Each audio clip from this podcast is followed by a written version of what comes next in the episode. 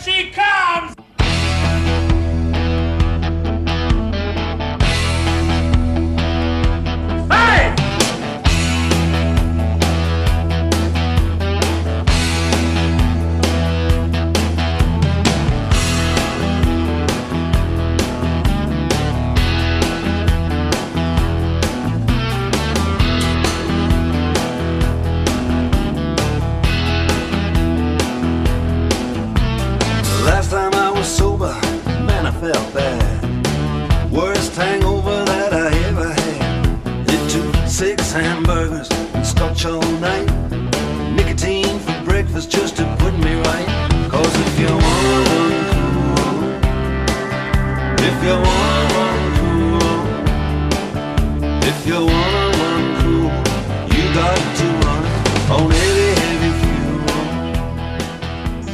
Sobe o som, amigo ouvinte, não mude o seu dial, porque você está no Auto Radio Podcast, a sua trilha sonora para o automobilismo e hoje estreando um novo programa. Coisa bacana desse programa que nem nós mesmos sabemos como nós vamos tocar essa porra. Cara, o negócio ele é tão especial, tão especial que eu tenho aqui uma figurinha que nunca chegou aqui, que nunca apareceu aqui nessas terras.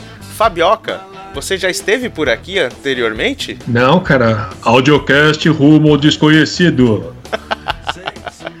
Pois é, ninguém teve nesse formato novo, né, Fabioca? O senhor está empolgado hoje? Opa, é nóis, queirais. Então tá, é outra pessoa que nunca esteve aqui. é, Hoje nós estamos de trinca. E pra você que tá pensando que o Cássio que tá aqui, não, não é o Cássio.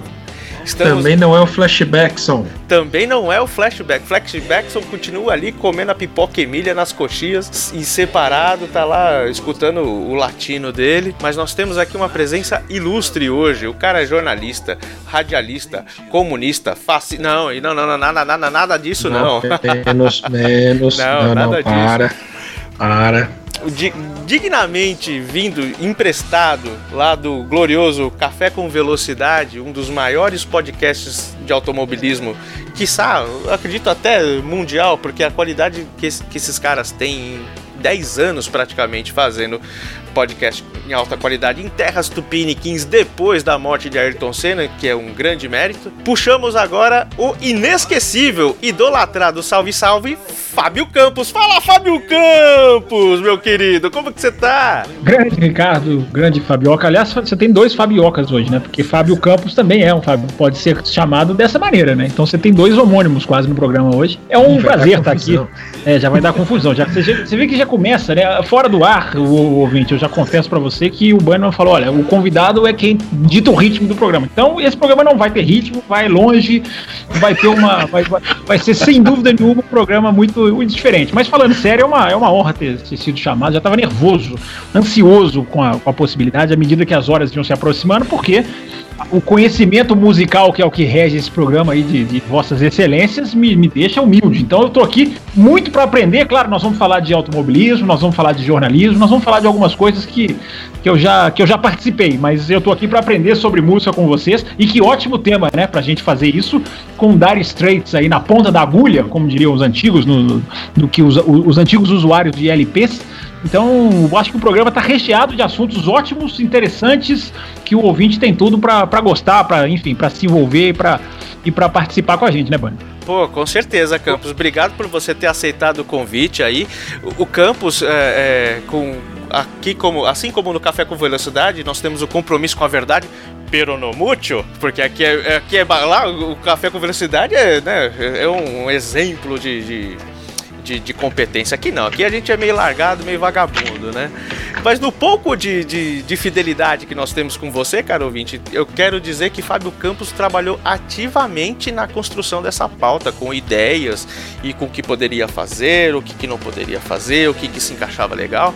E a gente sabe, quem acompanha o Café com Velocidade aí todas as terças-feiras e no decorrer da semana, que, dá, que, que Fábio Campos curte pra cacete Dire Straits, né? Então por que não, ao invés de fazer um Under the Covers comum, criarmos um novo, um novo formato, um novo programa, que é o Auto Radio Apresenta.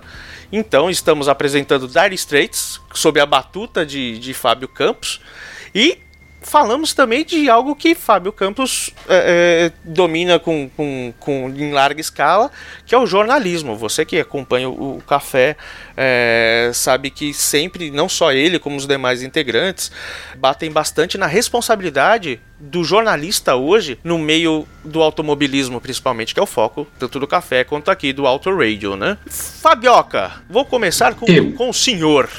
Pra gente. Ai, meu Deus. Ai, meu Deus. Bom, existem pessoas que acham que Mark Knopfler né, guitarrista, vocalista do Dire Straits, realmente é um deus da guitarra. Se você tivesse que escolher entre Eric Clapton e Mark Knopfler, com, que, com quem você ficaria? Putz, cara, que para difícil, hein? Então, então não me responda. Vamos jogar bomba pro nosso convidado Fábio Campos. Vai que é tua. Não, vai, já, já, vai ser assim? Já pra enfiar vai, no obrigado pela, Olha, obrigado pelo, obrigado pelo convite, tá? Foi muito bom participar com vocês aqui. Pô, esse, esse foi, curto. É, se o nível foi esse, eu não vou conseguir. O nível muito bom, tá? Pelo contrário, deixa, deixa, deixa esse registrado aqui. Nível lá em cima, mas é um nível que eu não vou nem alcançar. É, e essa história de não sabe joga pro convidado também é uma, uma baita de uma, de uma, de uma arapuca, né? Mas é, é, é, eu acho que é, são, são, são, são, são dois guitarristas de.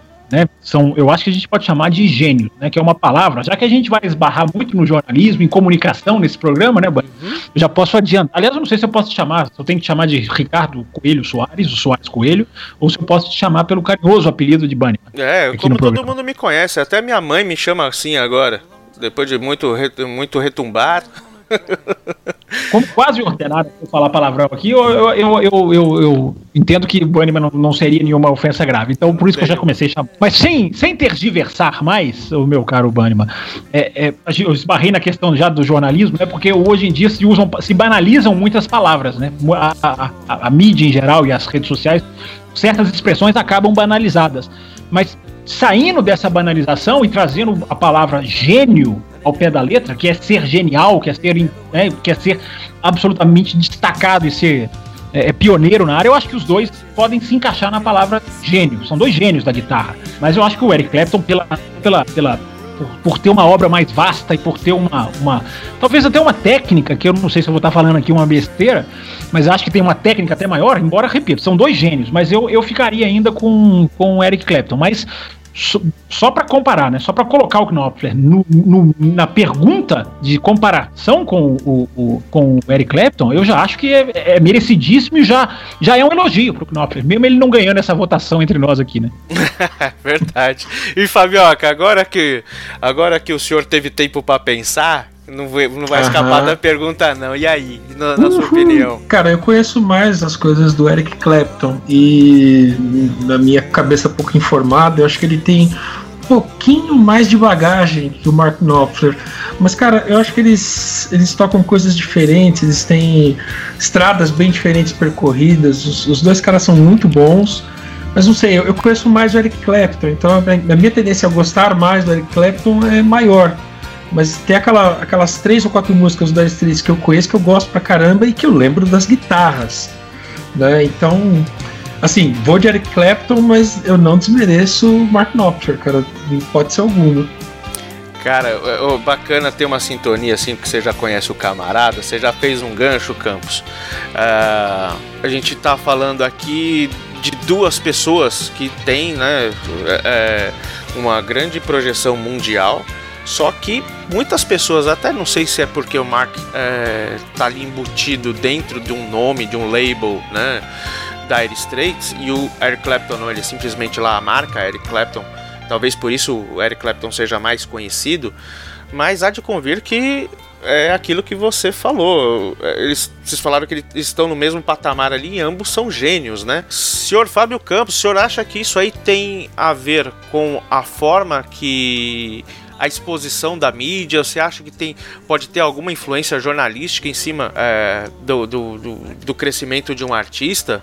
Ah, totalmente, assim, né? Não, que esses dois sejam é, exatamente o caso, né? Mas hoje em dia a gente tem. A, coisa se inverteu de tal maneira, até bom a gente já começar entrando nesse assunto, né, o, eu, eu entendo um pouquinho mais sobre esse assunto, porque Dire Straits, a gente. Aliás, o Dire Straits é o tema do programa, não é porque eu sou. Já deixo isso aqui claro pro ouvinte do Auto Radio. Porque não é que eu seja aqui um especialista de, de, de Dire Straits, longe disso. Sou um, um fãs, fãzíssimo, fãzaço de Dire Straits mas virou tema do programa pela afeição que o senhor Ricardo Banniman, né, nas redes sociais, nos WhatsApps da vida, a gente sempre trocando músicas nas sextas-feiras, a gente sempre posta lá músicas, né, faz, faz ali umas dicas musicais pra galera do Café com Velocidade, e o, a gente sempre sintonizou muito bem com o Darius 3. Então eu cheguei a um ponto de ouvir Darius 3 e lembrar do nosso digníssimo Ricardo Banniman. Então já fica registrado aqui pro ouvinte que não tem nenhum, quer dizer, aqui nesse, nesse lado da bancada não tem especialista. Nos, os outros dois certamente são mais do que eu. Não, pelo, quando, pelo eu, quando eu achar um, eu, eu aviso, tá? É, quando eu olhar aqui também na gaveta, eu também acho. Eu, eu, Eles cara, são modestos, são, são, são, é, são modestíssimos eles. É, vocês têm que conviver mais com o pessoal do café, que lá no café não existe essa modéstia que vocês têm aqui, não. Mas só para responder a sua pergunta, que é muito interessante, ô, ô, ô, a gente, claro que tudo que é relacionado à música é, tem a ver com mídia, tem a ver com comunicação. Qualquer música só se faz conhecida mundialmente, evidente, isso aqui que eu estou falando não é nenhum, nenhum segredo, através dos meios né, de, é, é de, de, de, de transmissão de, informação. Que a música é uma informação, a gente pode até colocar dessa maneira. Uhum. Só que a, eles são de uma época, Eric Clapton e, e, e o Mark Knopfler e o Dire Straits, enfim, em que se faz, em que se existia um trabalho que se estourava em rádios locais, ou em bares, ou em shows locais na cidade, enfim. O se eu me considero especialista em alguma coisa, o, o, o, Ricardo Banniman e, e, e, Fabioca, é em Beatles. Tem uma coisa que eu sou maluco é por Beatles. E até os Beatles se encaixam um pouco nisso, porque fazem um, um sucesso local e alçam a um ponto que alguém de uma rádio descobre ou descobria e, e aí se começavam os passos para conquistar o mundo, digamos assim, né? principalmente na Inglaterra, de onde vem o Dire Straits, enfim. E nos Estados Unidos, claro, os dois, são dois polos da música, embora não sejam os únicos, evidentemente que não. Hoje em dia, a situação é completamente invertida, o, o, o porque hoje em dia a, a mídia, ela, ela fabrica as estrelas. Ela alça a condição de estrelas bandas, cantores, enfim, que não tem a menor aptidão não é que são, não é que são necessariamente ruins, mas não se destacam em nada. São, são, são, são os produtos mesmo criados pela mídia que não tem a menor relevância, não tem a menor musicalidade. Se a gente está falando aqui de Eric Clapton e Dire Straits, são, são é, existe uma técnica musical nesses, quem gosta mais de um ou de outro, que é inegável. Então, há, um conteúdo que é aproveitado pela mídia. Isso é uma coisa. Hoje em dia, a banda toca, sem trocadilhos, né? hoje em dia a banda toca de, de uma outra maneira. Hoje em dia, a mídia empurra para a massa, que hoje é a mídia de massa, né? Ela empurra para a massa o que ela acha que é necessário, o que ela acha que vai. Ela escolhe, ela pauta o gosto das pessoas. E isso, a, a qualidade musical vai caindo a olhos vistos, porque não é preciso mais se destacar para fazer sucesso. É preciso se fazer uma letra absurda, se usar um, um visual esquisito, e aí se, se estoura para o sucesso e todo mundo mastiga. É, mas é, a diferença que nós estamos tratando aqui é de uma época em que para responder a sua pergunta, o Anima, é, é, claro que a mídia tem influência, mas por uma razão. Era, é, eram, eram bandas, era uma época, né, os anos 70, 80, para citar o Dire Straits, enfim, e Eric Clapton também, em que para se alçar o sucesso tinha que se provar alguma coisa, tinha que se alcançar, ainda que regionalmente, né, um, um destaque que não era para qualquer um, tinha que ter trabalho, né, no final das contas. E hoje em dia é muito diferente, né? É, então, eu acho até o formato da mídia é diferente, né? Hoje em dia a gente. Hoje em dia não, eu diria que de uns 20 anos pra cá, uh, Fabioca que trabalha com TI há zilhões de anos, aí desde o século passado, pode até corroborar esse lado técnico, né? Que é essa distribuição de, de informação em massa. Desde os anos 90 a gente é bombardeado com N informações, não só de música, mas qualquer é, outro tipo de informação, no qual o cérebro não, o humano ainda não é capaz de processar. Né, com, com, com tanto esmero e com tanta é, velocidade. Né? E isso também é no campo da música, você vê coisas é, bizarras fazendo sucesso durante um ou dois meses porque virou modinha. É o cara que uh, vai lá e faz uma, uma paródia de uma música que putz, de repente não, não tem a inteligência que tinham antigamente, ou não tem. O cara lança uma música. Eu não sei se vocês vão lembrar, teve uma menina que foi considerada a pior música do mundo uns anos atrás, que ela falava sobre a sexta-feira, né? Era uma americana ou era uma canadense? Que ela falava: Ah, hoje é sexta-feira, hoje é sexta-feira, hoje eu vou, pra, eu vou sair da escola, hoje eu vou com meus amigos lanchar. Mas era uma coisa assim, idiota, e de tão idiota, fez um sucesso. A menina foi um dos maiores casos aí de, de, de retorno financeiro com bobagem, né? Então eu acho que o pessoal deve, pode ter muito seguido nessa linha e hoje em dia, infelizmente, para o Brasil o que rola, o que vende bastante é a porcaria, né? Então, o quanto mais porcaria parece que melhor. Fabioca, como é que, qual é a tua posição quanto a isso, cara? Você acha que a mídia realmente pode levantar um cara ou pode baixar um cara que depende da qualidade ou não? O que a gente vê aqui é. Uh, pelo menos eu acho que eu concordo um pouco com o campo que o Campos está falando que né, a mídia realmente é um, um, um veículo para você elevar pessoas uh, como Eric Clapton e Dire Straits mas também pode elevar muita porcaria, né? Então, é, é curioso que a gente está falando a respeito de música, né? Mas os tempos modernos, mídias sociais e coisas do tipo me, me levam a crer que muito do que se faz com relação a, a projetar novas estrelas, né, colocando entre aspas aí o, o termo, é, tem a ver mais com a imagem, não tanto com o som, né? todo mundo brinca que o fulano não sabe cantar, que tem que ficar pondo autotune na voz dele. Vocês já ouviram falar essa historinha. E teve até um seriado que brincou com essa ideia que eu vou colocar, que o pessoal mudaram as músicas que agradavam as pessoas de um determinado jeito e acharam uma espécie de equação ou fórmula da música chiclete. Então, se a sua música seguir essa estrutura, esses compassos, esse, isso, isso, aquilo, ela tem uma probabilidade muito maior de ser um sucesso. Então você pega todo esse trabalho de imagem para pegar essa pessoa e tornar ela mais atrativa a determinados públicos-alvos, e você pega a música e trabalha ela de uma forma para que ela caia nesses gostos minerados por Big Data ou foram analisados por sei lá eu mais quem, cara, é, esse pessoal bota quem eles querem lá em cima. Tem que ter um mínimo de apelo, a pessoa tem que ter um, um mínimo de, de aptidão para aquilo. Eles não pegam um qualquer e fazem isso mas relativamente, é relativamente fácil pegar uma pessoa e colocar lá. Essa coisa do, do ralar, do talento que a gente comentou para trás, olha, o cara toca pra caramba, a música é legal, a letra é legal. Meu, isso de certa forma tá se perdendo muito, né? É, eu, eu, li bastante num dos Under the Covers por conta do Bob Dylan. Cara, as letras deles são, são difíceis de entender. Eu tava tentando entender a letra do último que eu fiz e, nossa, tava complicado, fazendo uns paralelos que eu conhecia e tal. Cara, hoje em dia as letras são, assim, sei lá, três, quatro versos meio repetidos e tá bom.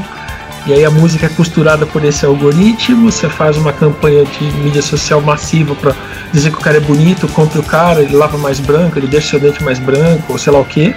E aí as pessoas consomem aquilo, né? Então, sim, é muito possível. É muito possível mesmo. Indo um é, pouco... Isso que o tá colocando, o só para complementar, é tão, é tão importante, é interessante essa, essa colocação dele, porque ele foi no, no X da questão, né, que é o fato de que hoje, né, isso, isso a gente estuda muito no curso de jornalismo, que é o pensamento de massa. Né? As pessoas elas não pensam como ser mais, elas não pensam como elas, elas pensam como a massa, porque cada vez mais o raciocínio delas é o que está na moda, é o que elas têm que fazer para se unirem, né? A, a, sociedade, digamos assim, é tendo um Facebook, é trabalhando uma rede social, é, enfim, é, é se vestindo, isso vai, isso vai em tudo, né? Tem muitas é, é, é, ramificações. Tem, tem alguém rindo aí já no fundo? Quem que é? Vou, inclusive, vou votar no candidato que estão votando mais nele. Eu Exatamente. escutava isso, isso direto na rua, em. Olha, olha a gravidade. Né? Quem, quem tá ganhando? Eu vou votar nele porque ele tá ganhando. Quer dizer, eu só vou ficar bem se eu votar no cara que vai ganhar, não no cara que vai me representar lá nas esferas de poder público, né? É, é exatamente. Então, com o que o Campos está falando. E a gravidade disso, né, o, o, o, o que acerta a música, né, que é o foco aqui principal, é tão, é, é, isso é tão grave que dá aos meios de comunicação um poder, principalmente os maiores, os mais fortes, os mais que obtêm um alcance maior, o poder de fazer aquilo que eles quiserem. Que eles têm um poder que as pessoas não percebem, porque à medida que eles sabem que não vai haver rejeição, né, você não, você não, não existe uma massa crítica de pessoas, eles empurram o que eles querem. Então aí é o círculo vicioso, porque as pessoas não pensam, elas não têm uma opinião própria basicamente. Elas vão com a onda. É, uma, é isso aí que o, que o, que o, que o Fábio acabou de dizer, de, de até de chegar no ponto de votar no candidato para ir na onda.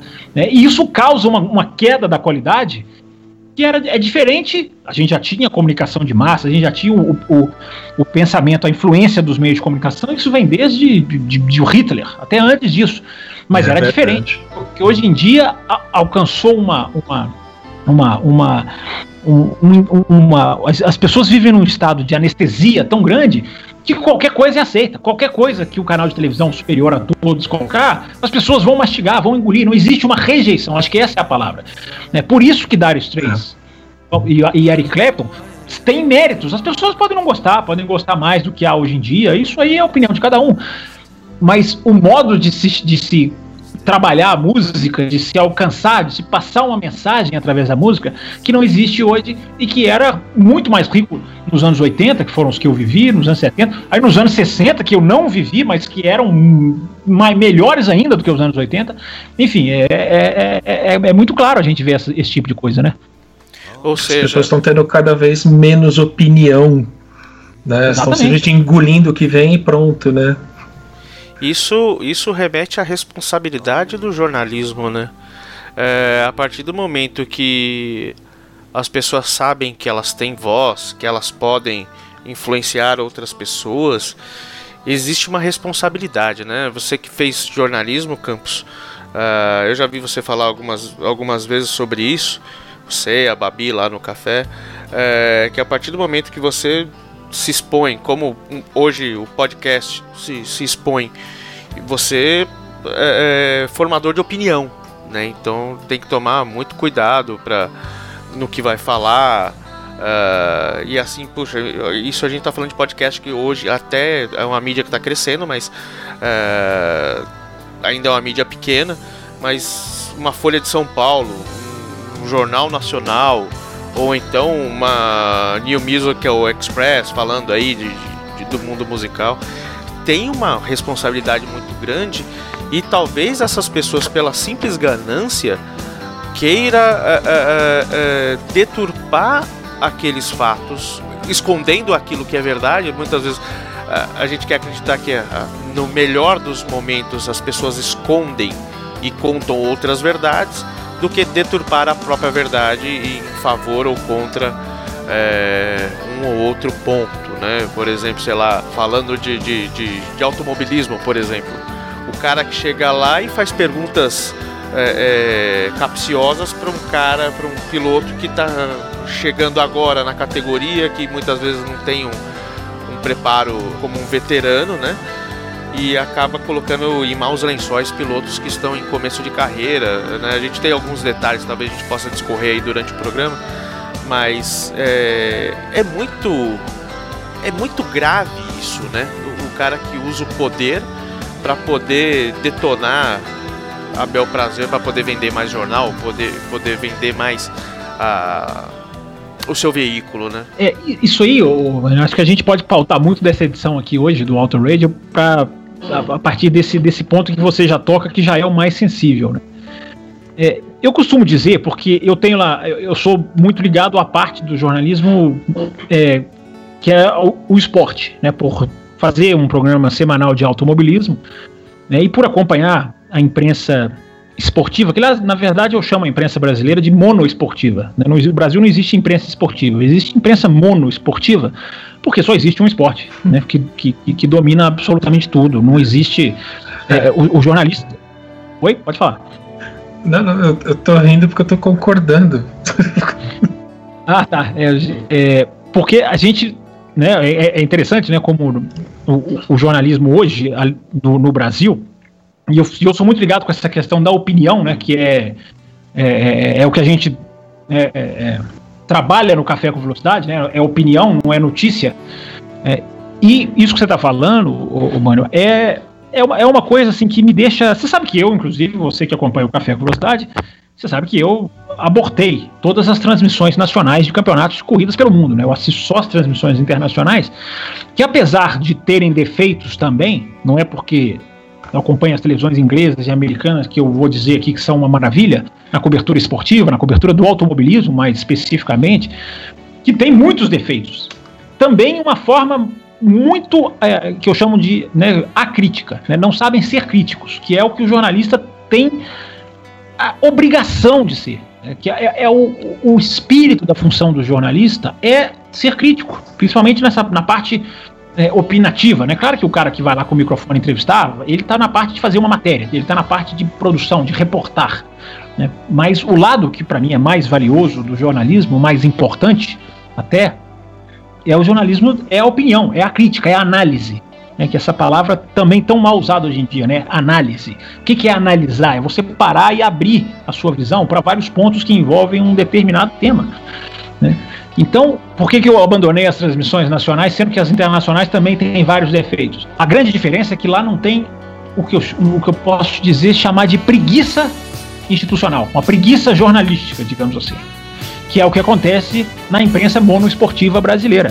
Né? As pessoas sentam em cima de uma aí vai onde você você tocou, o, o, Ricardo. As pessoas sentam em cima de uma situação de chegar numa televisão, de já estar tá num grande jornal, de já estar tá num grande, numa grande revista e, e, e, deixam de fazer o essencial, porque é o que eu sempre digo. Ah, já, já esbarrei nisso lá no Café Velocidade. A função primordial de alguém que opina né, principalmente sobre esporte, é defender a. E aí vai, vamos tocar no assunto da música também. Existem os críticos musicais, existem as colunas dos jornais, que é o compromisso com a qualidade, essa é a palavra, do produto que elas analisam. Né? A qualidade do, do, do espetáculo, no caso do automobilismo, que eu uso sempre essa palavra, a qualidade do, de uma peça de teatro, para o jornalista que é crítico de teatro, a qualidade musical de um novo álbum, para o jornalista que, que acompanha música o jornalismo no Brasil, ele se esqueceu, isso se evaporou. Então, o jornalismo monoesportivo brasileiro, que só trata de futebol, por exemplo, não está nem aí com a qualidade do futebol. Se comenta pensando na situação de um clube, de um jogador. Hoje em dia, o jornalismo partiu para esse lado deprimente da chacota, do jornalismo piadinha, o jornalismo humorístico. Né? O jornalista não é, no jornalista não é humorista, não tem nada a ver. E hoje em dia a gente vê redes de comunicação partindo para esse lado. Né? Então, é, é, a responsabilidade, para enfim, para chegar numa conclusão, a responsabilidade de um jornalista é algo muito. E, e, e, e me, lamenta, eu, me lamenta pessoas que eu conheço, que eu, com quem eu formei na faculdade, que não tem a menor, o menor compromisso com aquilo que ela passou quatro anos estudando. Né? que é, é você ter uma responsabilidade com o produto que você, com o qual você analisa, com o qual você, você trabalha. É, as pessoas, o, o, ser jornalista pode ser difícil ou pode ser facílimo não é diferente do, do, cirurgião, por exemplo, o cara que faz uma cirurgia no, no, no, no, cérebro de uma pessoa. Ele, ali ele tem os princípios que ele tem que saber, ele tem as coisas que ele tem que saber, ele não tem mais ou menos.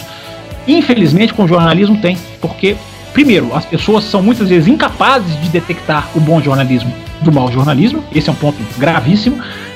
E segundo, é, essa a, a escolha do jornalista em não tratar a fundo o, o, produto que ele analisa. A escolha do jornalista de ficar no superficial, ou de comentar em cima de suposições, ou comentar em cima de especulações, isso é uma coisa que eu jamais aceito fazer no Café com Velocidade, que é dar uma informação sem antes ter, no mínimo, se não a certeza, porque muitas vezes né, até as fontes oficiais não estão, não, não, não cravam 100%, mas de saber que não está lançando ali no ar alguma uma coisa muito especulativa, muito fora da realidade.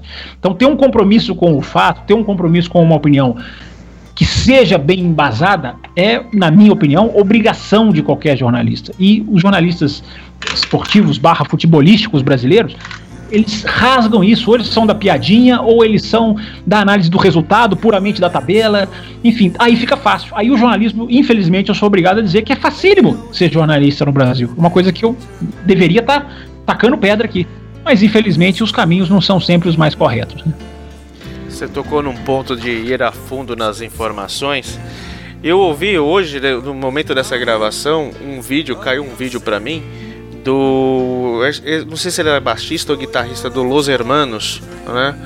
E tava numa entrevista lá e atrás do palco, enfim, não sei que lugar que ela, e um jornalista chegou para ele e perguntou: é, como é que você se sente quando o pessoal é, pede para tocar Ana Júlia e toda vez que fala de Ana Júlia já remete a vocês e toda vez que fala de vocês já remete a Ana Júlia? Aí ele virou assim, estou reduzindo bastante aqui a história, falou, mas, mas isso não é verdade. De onde você ouviu isso? Não, as pessoas falam que vocês é, só tocam Ana Júlia porque a Ana Júlia está referindo a você e vice-versa. O cara não, o pessoal não pede Ana Júlia no meu show. Você já foi no meu show? Não, nunca fui. Falei, então, então você está mal informado. Desculpa me falar, desculpa a franqueza, mas o senhor está mal informado. Se você quer fazer um jornalismo bacana, se informa primeiro antes de fazer pergunta para mim. Aí eu pergunto, o cara foi grosso? Não, o cara foi sincero, falou, pô, o cara tá denegrindo, denegrindo entre aspas, né? O cara queria falar que o Los Hermanos era a banda de um hit só, né? Não que não seja muito assim, mas para quem gosta de Los Hermanos, tem muita coisa bacana e enfim, eu já fui em show dos caras, conheço pessoas que o fã verdadeiro, pelo contrário, realmente não pede para tocar Ana Júlia, inclusive eles pararam de tocar um ficaram um bom tempo sem tocar a Ana Júlia, que foi o maior hit.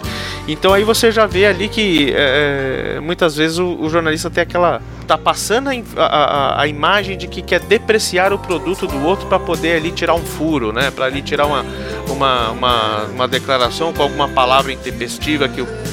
É cutucar mesmo, né? Isso é, isso é muito leviano, eu diria, né? É, a, a, a, gente teve um exemplo, né, o, o, o, desculpa te cortar, muito, muito que deu uma repercussão no Brasil nas Olimpíadas, né, do, do Rio de Janeiro no ano passado, é, de uma repórter que o, o, nadador né, brasileiro caiu na água, foi lá, fez o último tempo, acho que era uma final, enfim. E foi muito mal, ele nadou muito mal, e a repórter veio perguntar para ele se ele estava triste, se ele estava chateado. Né, que é uma pergunta absolutamente banal para um jornalista nunca fazer. Né? Esse não é o tipo de jornalista, você tem que tentar extrair informação, né? não, não, não extrair sentimentos. Mas enfim, aí talvez não seja culpa do jornalista, seja culpa do canal, que vier focado em, em, em extrair sentimentos ao invés de, de extrair informação. E eu me lembro que a repercussão nas redes sociais foi totalmente contra o nadador, que o nadador respondeu com ironia. Ele falou: Não, tô feliz, né? Que o, o, o, cara, sai uma, o cara sai de uma prova. O cara sai de uma prova, pé da vida. A repórter faz uma pergunta que beira né, a, a, a, o ridículo. Desculpa criticar, mas, mas beira o ridículo. E o rapaz não pode responder com ironia. E a repercussão nas redes sociais foi toda, foi toda contra o nadador. Não foi. Não era pra. Não era pra a, repórter, acho que chama Karen Duarte, não era para criticar, não era para metralhar ela, acabar com a carreira dela. Não, mas criticar a pergunta. Simplesmente criticar a pergunta. E a gente teve um caso muito recente na Fórmula 1 também, o, o, o, o, o Bannerman que é, esse não teve repercussão no Brasil porque é de uma, de uma televisão inglesa. Mas um repórter de uma televisão inglesa estava fazendo uma entrevista com o Max Verstappen nessa fase de 2016, que você sabe, de 2017, desculpa, que você sabe muito bem que não é não é boa para o Max Verstappen, para a equipe Red Bull, e o repórter resolveu tentar extrair do Verstappen a informação. Então, a primeira pergunta para o Verstappen foi assim: é, o que está acontecendo com a Red Bull este ano que ela não consegue resultado? Aí o Verstappen, como todo piloto meio que responde no piloto automático, foi ah, a gente tá procurando saber, a gente sabe que tem algumas áreas no carro. Aí o repórter puxou o microfone, mas peraí, que áreas no carro? É, aí, aí o Verstappen, é, mais ou menos na, na, na, parte, na parte traseira. Aí o repórter, mas aonde na parte traseira? É no motor? É, no, é, é, é na caixa de câmbio? Ricardo, você precisa ver como esse repórter foi metralhado nos fóruns internacionais que eu gosto de, de acompanhar. Que repórter idiota! Como é que pode fazer isso? O repórter simplesmente fazendo o trabalho dele, incisivo, sem desrespeitar, sem, sem, sem sensacionalizar, que também é um risco, uhum. simplesmente tentando puxar do Verstappen com pergunta direta, sem ser simplesmente. Porque para jornalista hoje fica muito fácil né, fazer essas perguntas. Você está se sentindo bem? Você está feliz? Você gostou da prova? Acabou a entrevista. Mas é. o jornalista que quer fazer uma entrevista com conteúdo, que quer tentar extrair, que quer fazer perguntas, que quer percebe que o, que o entrevistado, que é a coisa mais comum, quem já entrevistou sabe, que a coisa mais comum é você perceber que o cara tá enrolando, que o cara tá falando no piloto automático. Então o jornalista que tentou quebrar isso, a repercussão internacional, né, desse foi, foi contra o repórter. Que repórter idiota, como pode fazer isso com o Marcos Verstappen? Então as pessoas não estão nem acostumadas com o bom jornalismo, mas, o que é mais grave ainda, né, do que outras, outras coisas que a gente citou aqui, né? É verdade. O, o, jornalismo aqui desse lado se baseia em qual a sua expectativa e qual é a estratégia de pneus, é ou não é, Fabioca? É bem por aí mesmo. E aqueles que querem fazer mais perguntas, mais questionamentos, como você disse, muitas vezes são podados pelo canal. E, enfim, tem que seguir a fórmula é, imposta lá pelo, pela sua diretoria, né? Vamos quebrar um pouquinho aqui o negócio. Eu queria que vocês escolhessem, falando aqui um pouquinho de Dire Straits, né? Só pra gente dar, uma, dar um, fazer um, um apêndice. Dire Straits, eles é, lançaram o primeiro álbum em 78, um, um, um álbum homônimo Dire Straits, e trazia a inesquecível Sultans of Swing. Só que eu queria que vossas senhorias escolhesse cada um uma música desse álbum. Ou qualquer outro álbum. Ah, não tem ordem isso daqui não. Vocês podem escolher o de 78, podem escolher o de 84. Manda bala aí, cada uma. Mas Fabioca, é o senhor. Ai, ai. Bom, agora que você, liberou as músicas, ficou mais tranquilo pra mim, porque eu não conheço tanto assim Dire Straits, né? Cara, eu gosto bastante de Brothers in Arms. E eh, comecei na mão inversa. Eu vi o videoclipe, eh, acho que passando na frente de loja lá em 1900 em Guarará com rolha, né? E fiquei parado vendo o clipe, eu não sabia quem era e coisa do tipo. E aí depois, em casa, eu assisti de novo. Aí eu escutei a música. Eu falei, pô, mas a música é bacana, o clipe era legal. Então tem uma memória boa disso daí. Então vou de Brothers in Arms agora. Puta, começou já no ápice do negócio. E pra quem não sabe, Desculpa aí, né? Não, pelo contrário, parabéns pela escolha. e pra quem não sabe, olha, meu amor, fiquei sabendo do bafom agora.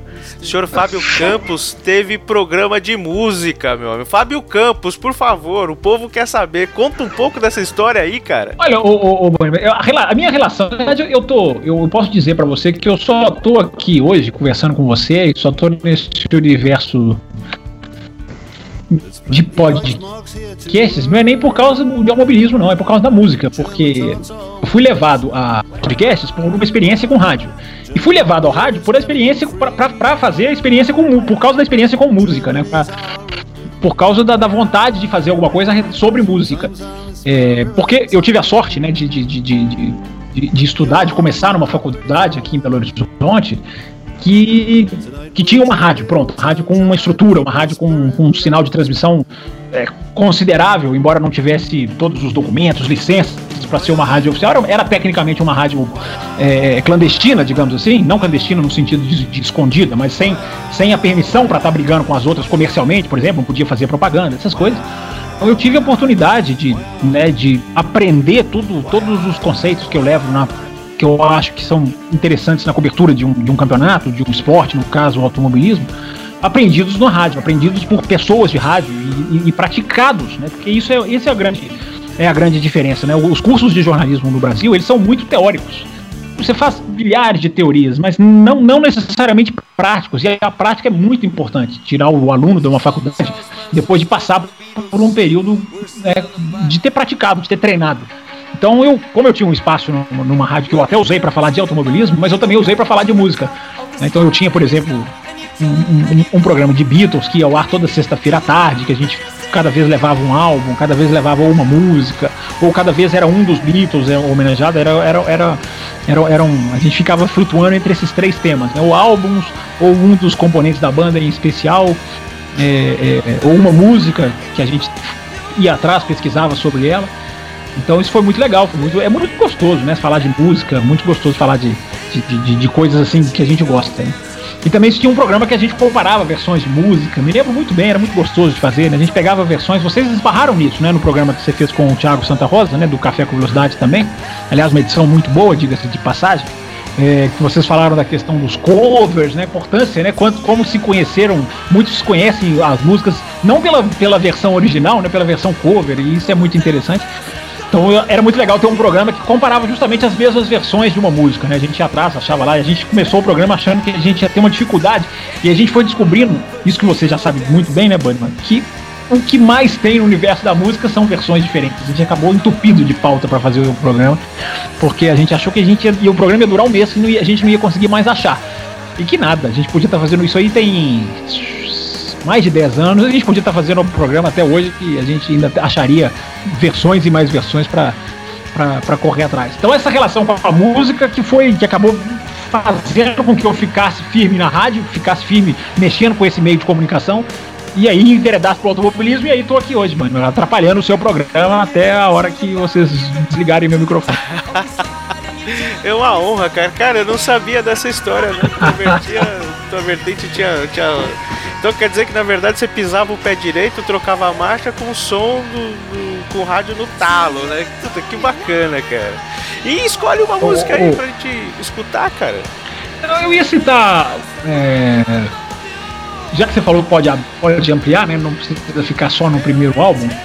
né, eu, eu, eu vou colocar uma música que veio bem depois. né, O Dire Straits começou em 78, como você falou, mas uma música que foi lançada, se eu não estou enganado, dessa informação, talvez ela tenha até que ser checada ou você saiba de cabeça, e no, no álbum de 85, é, que é o Brothers in Arms, né? Uma música que, que o Fábio acabou de citar também. Nesse álbum tem o Walk of Life. que é uma música mais. É uma, é uma música mais balada, né? E eu acho que as músicas até mais, mais calmas do Dire Straits são as que mais me tocam, mas eu me lembro do estouro de Walk of Life. Eu era menino na época. Eu me lembro dessa música não sendo lançada, porque não sou tão velho assim. Mas essa música ainda nas paradas de sucesso e nas festinhas, enfim, toda essa relação com a música que eu acho muito interessante, né, mano, que a gente tinha no passado e que a gente não tem hoje, né, porque hoje é tudo maravilhoso, é ótimo você clicar e ter a música que você quer ao alcance do seu dedo em algum em questão de segundos. Isso é ótimo, não, não- jamais vou reclamar disso. Mas a gente não tem uma história com a música daquelas, nossa, ouvi no rádio, como que eu vou atrás, como que eu vou achar, como que eu vou conseguir, né? Quando não tinha internet, né? Era, era divertidíssimo. Eu me lembro de uma música do Guns N' Roses né, que eu passei anos procurando. Era, era You Could Be Mine, que inclusive é tema, trilha sonora do Exterminador do Futuro 2. Aham. É, eu, eu me lembro de procurar essa música, Vânia, mas assim, ligar pra, pra, pra lojas de, de, de, de LP, porque nem o CD ainda, engatinhava. Eu me lembro de onde eu andava, eu parava, eu entrava na loja, mas foram muitos anos e eu não conseguia achar a música. Olha que coisa impensável nos dias de hoje. É. Você, digita, você digita ali, tá em 10 segundos. Mas isso te cria uma relação com a música que é muito legal que as pessoas não têm hoje. Talvez a nova geração nu- nu- nunca mais vai ter, nenhuma das gerações futuras vai ter isso. Porque sempre que eu escuto essa música, eu me lembro do, do- do- do como eu ainda, ainda me sinto, entre aspas, honrado de estar ouvindo a música, porque foi uma batalha pra conseguir. Eu me lembro do dia que eu achei, eu passava um álbum, né? do- do- do- passava numa loja, passava o dedo, né? Também é uma coisa que eu acho que as pessoas perderam a- o hábito, né? Passar o dedinho assim nos álbuns e pá, pá, pá, pá. parei, peguei. Na hora que eu achei a música, eu respirei fundo, olhei pra esquerda, olhei pra direita, falei assim, não tô sonhando. E achei a música. Que coisa mais impensável. E, e- e o Walk of Life é um pouquinho isso também, apesar de eu não ter é, tido essa saga pra correr atrás, mas era uma música. Nossa, como que eu vou fazer pra ouvir essa música de novo? Tem que ficar sintonizando nas rádios. Olha que eram as rádios, né? A importância que as rádios tinham e que não tem hoje, né? Então você ficava procurando na rádio, vai tocar, não vai tocar, você gravava na fita. É, é- era uma, era uma, era uma coisa gostosa, apesar de que, repito, não dá pra reclamar em nada. Hoje em dia é bom ter as músicas que a gente quer a hora que a gente quiser, né? Ah, putz, isso é, é fantástico. Teve música também que eu consegui depois da era digital, cara. Tinha uns caras chamados. Ah, não vou lembrar agora, caramba, esqueci. Eles têm um som chamado Eat Yourself Whole. Cara, eu achava. Eu, eu vi na MTV, gravei o vídeo, né? A gente passava a madrugada gravando vídeo e tal. E é uma das Exatamente. músicas que eu fiquei anos, décadas pra conseguir. E aí eu consegui, eu achei o, o CD na, na galeria do rock, mas era assim, também era uma coisa tão obscura que era até difícil na galeria ter. Né? E hoje em dia você tem aí no Deezer, Spotify da vida. Enfim, é, também não reclamo não, mas que era mais charmoso naquela época era, era sofrido, né? Quando Ah, você é, conseguiu o negócio é. na mão. Você criava uma relação assim de, de, de vitória. A música era uma vitória. Você ouvia a música era uma vitória, hoje em dia não é, né?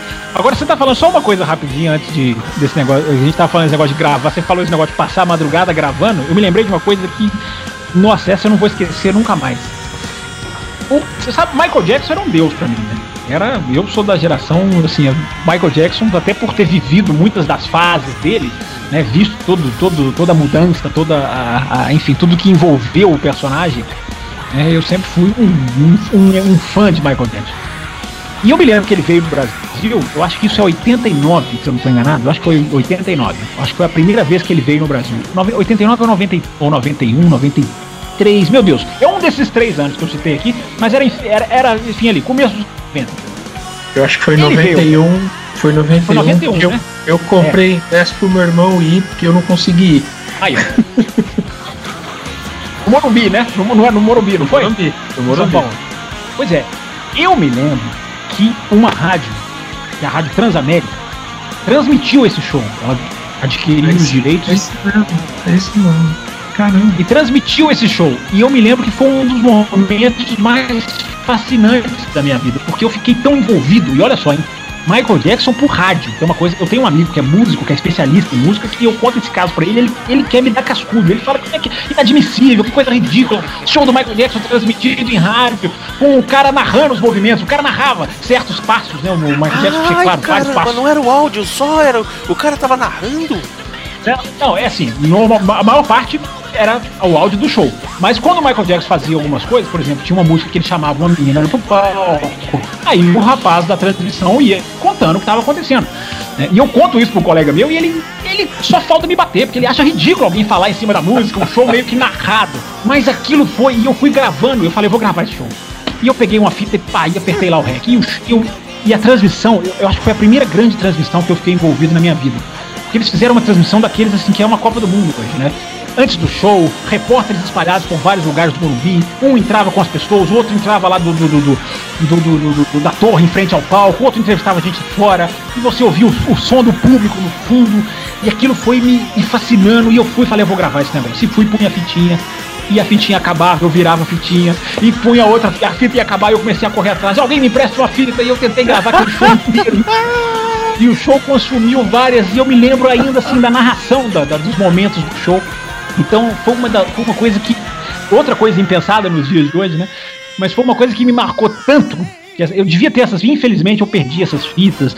Enfim, eu devia ter guardado isso com. colocado assim num lugar de. Eu nem sei se esse show existe, talvez no YouTube dá pra se achar pedaços desse show, dessa transmissão do rádio, né? Embora sem imagens, mas enfim, talvez ainda dê pra achar alguma coisa, eu vou até procurar. Mas era um tesouro ali, eu fiquei tão envolvido com aquilo, né? Que, que, que acho que foi a gra- primeira grande transmissão que me fascinou. né, do- do- do- de um show do Michael Jackson ouvido pelo rádio e com alguns momentos narrados pelos, pelos repórteres. Foi, e durou 5, 6 horas a transmissão, porque foi antes, foi depois. E o Brasil se envolveu, né? O Fábio deve lembrar disso. O Brasil se envolveu com esse show de uma maneira, as pessoas. Todo mundo queria saber, eu queria ir, eu queria acompanhar de alguma maneira. Era um evento, Michael Jackson, né? Que apesar da gente já ter tido os Rock in Rios, né? Que foram a grande a- a- abertura de porta né, de, do Brasil internacionalmente, mas ainda era um feito muito maior do que é hoje, né? Um grande artista daquele parou, parou o Brasil daquela maneira. Caraca, puta, que história, meu. Bom, muito bem, vamos fazer esse break aqui então, Flashbackson, por favor. Eu vou de, de Solid Rock do, do terceiro álbum deles, do Making Movies. Eu, eu, eu pensei que essa música fosse mais nova, eu pensei que fosse do último álbum, e aí eu confesso pra vocês que eu nunca tinha escutado um álbum do Dire Straits inteiro. Eu escutei semana passada, até pra, por conta da pauta. Falei, puta, deixa eu fazer um. Deixa eu escutar todos os álbuns, aproveitando dessa. né. é, desse. Agora que a gente tá, tá. É muito mais fácil da gente consumir música, né? Então você colocou, coloquei o play lá e, meu, foi. Em um dia eu escutei todos os álbuns, né? Sem sair correndo atrás e garimpando nas, nas, nas lojas de disco, né? Então a gente vai de Solid Rock, que eu escolho, Walk of Life, que o Fábio Campos está escutando também lá do Brothers in Arms, e a gente começa com a belíssima Brothers in Arms, escolhida pelo Fabioca. Flashbackson, por favor, coloca aí na agulha, que o negócio é antigo, é na, é na agulha.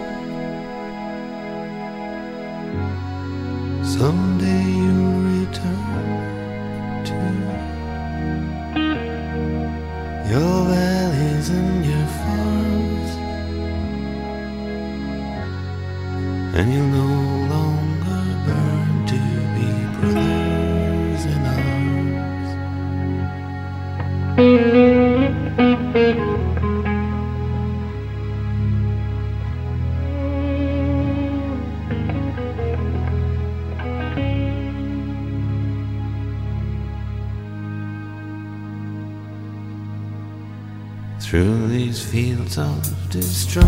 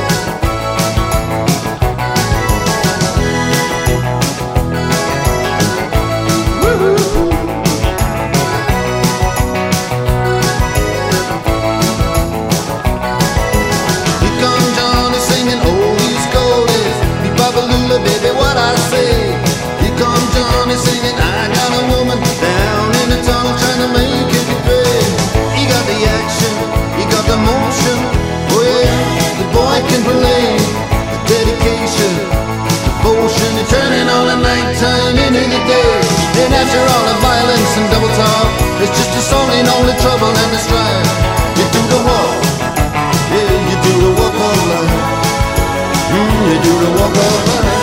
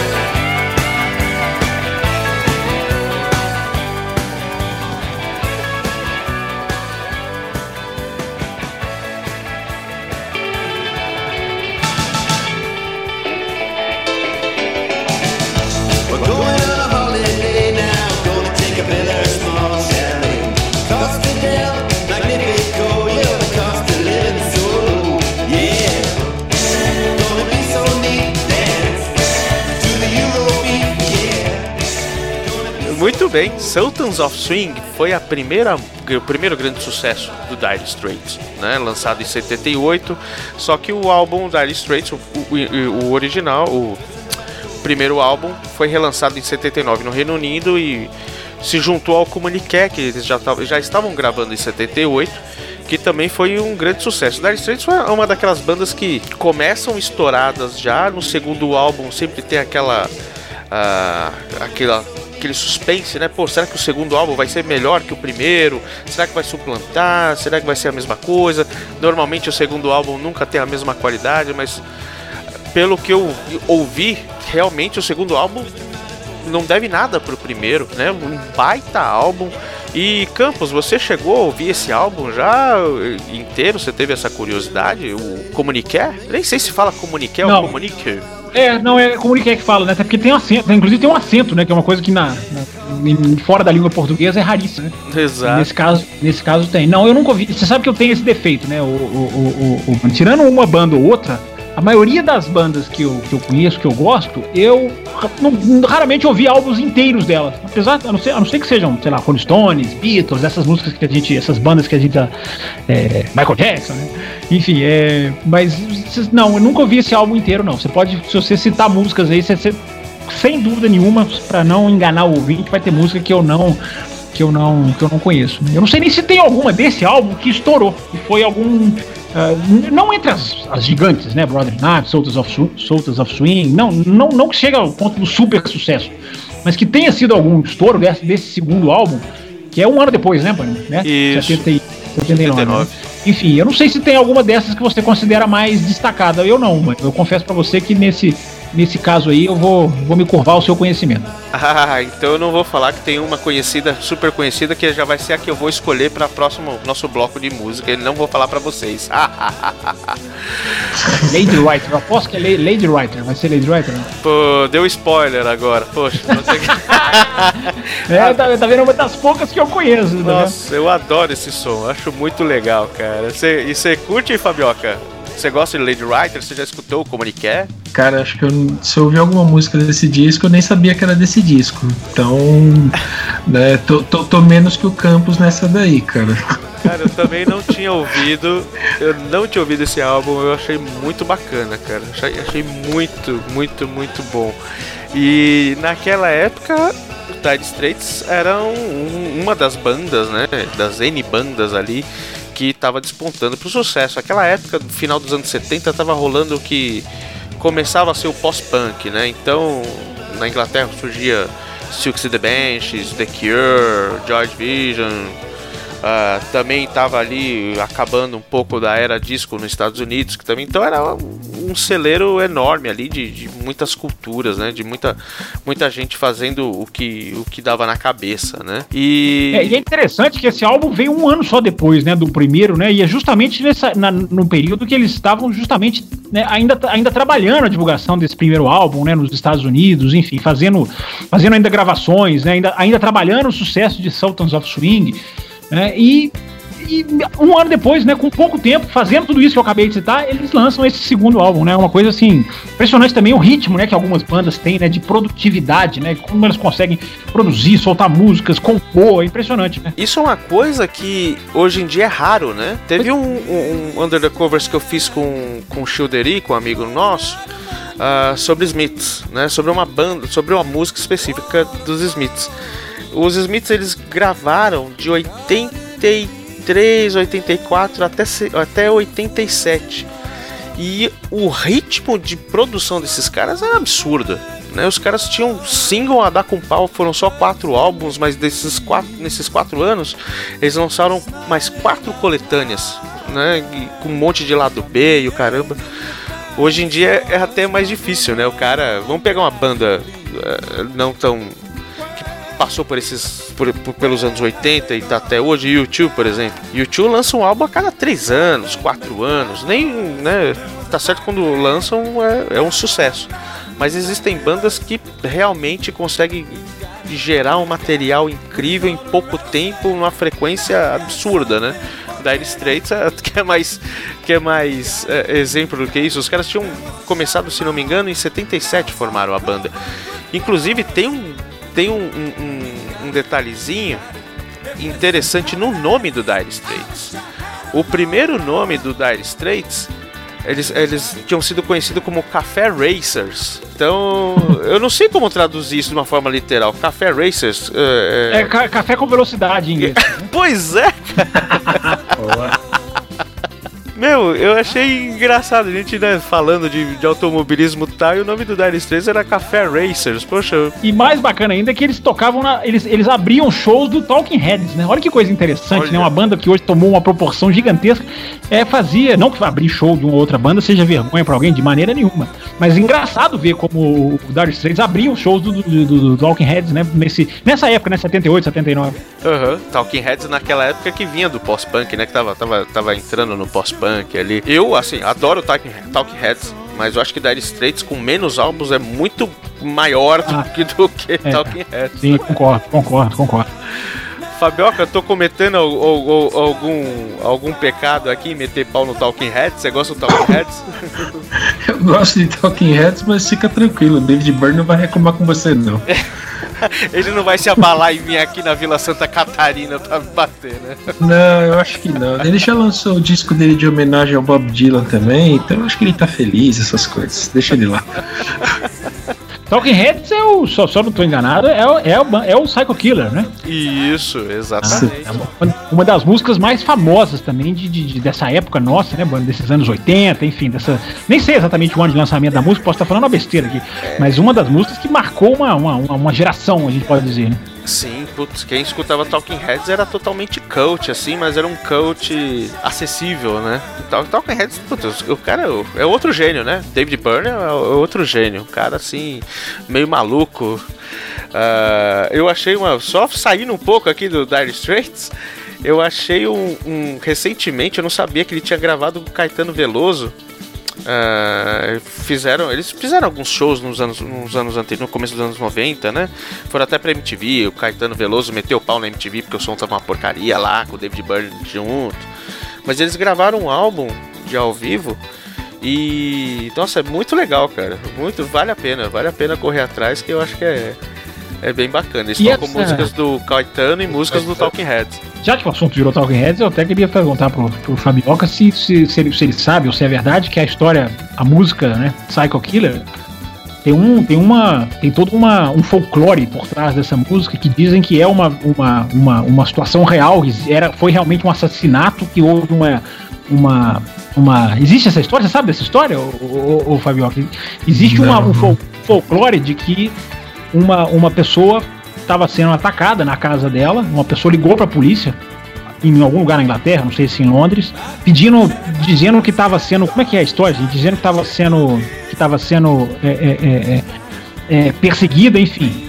É, eu, vou- eu não me lembro exatamente da história. Eu sei que, eu sei que é o, o- a- a- a- o assassino é, é, é, a polícia tentou entrar em contato com o assassino ou, ou tentou chamar o assassino de alguma maneira né? E a pessoa só ficava ouvindo na casa dela o, o fafá, fafá, fafá, que é o que é o que é o verso da música, né? Que é o refrão da música. né?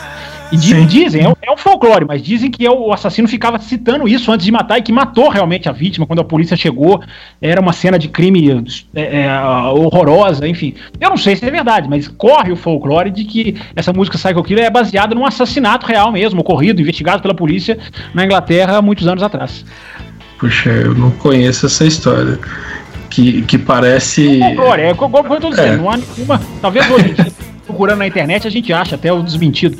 Não, não, não digo, nunca vi essa informação como verdade, mas correu o folclore, sabe aquele negócio? Uhum. Igual, o Paul, igual o Paul McCartney, não era o Paul McCartney, era um sósia que morreu. Esse folclore Ué. nunca vai ser comprovado. né? Essa é folclore ótimo. Um folclore desse nível, assim. Um folclore que as pessoas apenas, apenas é, citavam como uma, uma coisa que fez, fez parte da liturgia da música, né, da banda. né? Isso é legal a gente citar. Não, mas o Paul McCartney é clone mesmo, isso ninguém me tira da cabeça. Eu acho que isso aí já é um fato, não é folclore algum, não. O senhor, como Olha, eu conhecedor vou- de Eu Beatles. vou, eu vou o senhor- encerrar aqui a minha participação no programa. Tô agradecendo, agradeço o convite, vou voltar pro Café com Velocidade e, enfim, abraço. Cara, eu também, eu também ouvi essa história. Tem, ro- rola umas, uma, umas conversas também de, de, de ser realmente a letra ser re- remeter a assassinatos reais mesmo, né? Apesar da banda ter falado não, imagina que isso não tem nada a ver, mas é, é assim, principalmente no lançamento. Ah, o pessoal achou muito estranho porque começou a prestar atenção na sonoridade da música e realmente começaram a, a falar algumas coisas aí de, de, de ser fatos verídicos mesmo, cara. Mas, Mas o a folclore, banda- nunca, é o folclore nunca comprovado, né? Ali- Aliás, eu, aliás, eu lembrei aqui, o, o caso desse assassinato era assim: era, a, a pessoa ligou pra polícia e a, a pessoa que a pessoa ficava ligando pra ela e falando, né, vou te matar e ficava falando, fa, fa, fa, fa, fa, fa. e a pessoa ligou pra polícia, pediu pra polícia identificar e a polícia identificou e falou: essa ligação tá vindo da sua casa. Lembrei, foi exatamente isso. A polícia a- a- a- alerta quem tava pedindo socorro, fala assim: o assassino tá na sua casa, sai daí correndo. E aí não deu Caraca. tempo. E, e diz o folclore que esse o Fafá Fafá era a indicação do assassino pra vítima, que reclamou da pra polícia, a polícia localizou a ligação e disse que tava ali, ou na casa, ou na rua em frente, enfim. É, lembrei aqui da, da história. Era, era uma história muito misteriosa, tá vendo? É uma história que é meio de, de horror, de terror. Não sei se ela é verdade, ou se foi apenas. Às vezes pode até ter sido, né? Uma, uma notícia de um assassinato que inspirou a música. Enfim, dá pra ir atrás aí, quem sabe, e descobrir, né? Poxa, dar um outro podcast é bacana, eu gostei dessa história. Às vezes, às Se, vezes se é- essa história for verdade, ou se esse folclore, pelo menos, for, for for mais comprovado, a gente volta e faz um Auto Radio com, com uma música de tema, né? Uhum. Como foi o It's My Life lá com Rosa, a gente faz um sobre essa música. Essa música marcou mesmo, né? Não é, não é, Fabioca? Essa música, ela foi muito marcante. As pessoas, né? Foi um grande sucesso. Foi quando ela saiu, ela saiu logo após um- uma série de assassinatos que aconteceram em um lugar aqui que eu me perdi. E aí o pessoal acho que fez essa associação. E aí eu não sei o quanto que a, a, a Rádio Sem Fio foi, sabe, quem conta um conto aumenta um às vezes ponto, né? É, qual o telefone sem fio? É, vai, vai. Exatamente. Mas acho que rolou alguma coisa do tipo. E não, não duvido que a, a letra tenha alguma, alguma base em cima disso, não, cara. Que a música marcou, sim. Poxa, isso aí faz lembrar algumas coisas que rolaram esse ano de 2017, a polêmica do, da declaração do Max Verstappen sobre o Massa, né? Falar, ah, não, o que esperar de um brasileiro ou algo do tipo, que foi um frenesi. Eu confesso que eu fui um dos caras que fiquei puto da vida, porque, se não me engano, foi a primeira a divulgar foi a Motorsport, que é um canal que é, é, é, normalmente você confia, né? E no final das contas acabou realmente é, é, o Max vindo a, a público, né? Pedir desculpa. Eu, eu confesso que eu não vi, né? Então talvez Campos, eu sei que é um cara mais, mais ah, antenado, pode até corroborar se ele realmente pediu desculpa pela forma que ele falou ou não. Mas é uma informação que a gente tem que realmente tomar muito cuidado com o que você escre- é, lê, né? Uma coisa que eu acho que você sempre fala, né, Campos? Não sei se é você ou, ou, ou- ou o Thiago, que vocês acreditam muito mais naquilo que você ouve o piloto falando É, do que o que o jornalista tá ali escrevendo, porque você não sabe qual é o teor, qual que é o ah, ah, qual é o som da música que sai da voz ali do cara, né? Você tá simplesmente É. lendo a letra da música que alguém escreveu. É, e se perde muito na questão de tradução, na questão de, de interpretação. Né? Muito no caso do automobilismo aconteceu com o Rubens Barrichello. Eu, pude, eu, cons- eu consegui verificar coisas assim com o Rubens Barrichello que foram assim: ele falava uma frase, uma, uma, uma história inteira, se recortava uma frase e se dava um uma- essa frase uma outra conotação. Isso é muito grave. Então, então eu meio que cresci com essa, com essa. Que eu acho que é legal, porque o Café com Velocidade ganha com isso, né? É, eu antes de. Às vezes tá, falta cinco minutos para começar o, o programa, pinta uma informação, ou solta-se um. Eu, eu, eu não levo pro programa. Eu simplesmente não. Só quando eu tenho a certeza de que pelo menos é uma. Uma, uma, uma especulação real. O que é uma especulação real? É. Imprensa questiona, alguém de dentro de uma equipe dá a entender alguma coisa, ou alguns fatos que são ligados, eu sempre uso a expressão montar o quebra-cabeça, aí eu acho que vale a pena levar pro ouvinte. Agora, isso, só para deixar muito claro também, isso, essa história do Talking Heads que eu tô colocando, não é que eu tô levando aqui uma especulação pro. Eu tô lembrando de um fato, ou de uma história que envolve essa música, que era nos anos 80, ou 90, enfim, não me lembro exatamente o ano, era, ela, essa, esse folclore dominou a cabeça das pessoas. Eu me lembro muito bem das pessoas, é, não, é, não, não, não, não é nem se acreditar ou não acreditar, mas se falava muito sobre isso, né, dessa história que aconteceu, da ligação, e isso era uma coisa tão forte lá fora também, que a gente nunca pode comprovar se é verdade ou não, mas só, só para o ouvinte saber, não, não é questão de estar levando aqui uma especulação infundada, é apenas citar um universo, que eu repito, a liturgia da música e da banda que, que, que, que permeia isso. E você citou muito bem, Obânica, no, no, no, no, no- no automobilismo a gente usa muito isso no café, mas isso é importante para o ouvinte ficar ligado no- em tudo que ele acompanha. O ouvinte que gosta de música, o ouvinte que gosta de política, o ouvinte que gosta de bandas, o ouvinte que gosta de futebol. Hoje em dia, com as fontes oficiais, né? Hoje em dia, com as. Com, ah, segue o Twitter do, do piloto e acha que está bem informado. Não é isso, não é dali que você vai ouvir a verdade. Ali você pode ouvir notícias, ah, vou para uma equipe tal, ou vou lançar tal álbum.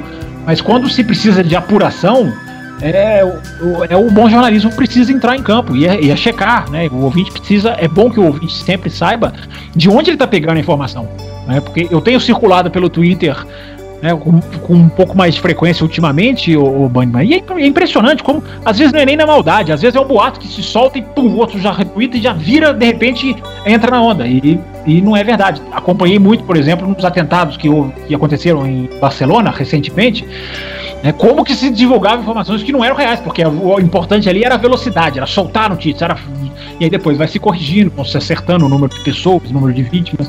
Então é, é esse exemplo que você usou do Max Verstappen é um bom exemplo. né, de- de- é importante saber de onde vem a informação hoje em dia, já que o tema do programa é jornalismo. Tem gente que tem um site lá como Bíblia, como, como fonte única e fidedigna. É importante saber se o, o, o, o- o quanto esse site realmente está tá, tá trazendo uma informação correta, seja sobre qual assunto for. Fabioca, em cima disso, você acha que as polêmicas são maiores do que o próprio automobilismo, muitas vezes, cara? Ah, cara, po- polêmica chama atenção e polêmica ajuda a vender jornal, propaganda, esse tipo de coisa. Aí até a puroca aconteceu e entendeu o que aconteceu e algum estrago foi feito ou o jornal foi vendido, cara. Então, sim, costuma ser maior, mas eh, depende do tamanho da, da repercussão, né? Complicado. Eu acho que são maiores, sim. Pois é, e, e somando aí que o, o brasileiro também gosta de uma bagunça, né? Fabio, ô, ô, Fábio Campos, você acha que o brasileiro, ele. Acho que você, você pincelou um pouquinho, não lembro se foi você ou se foi Fabioca.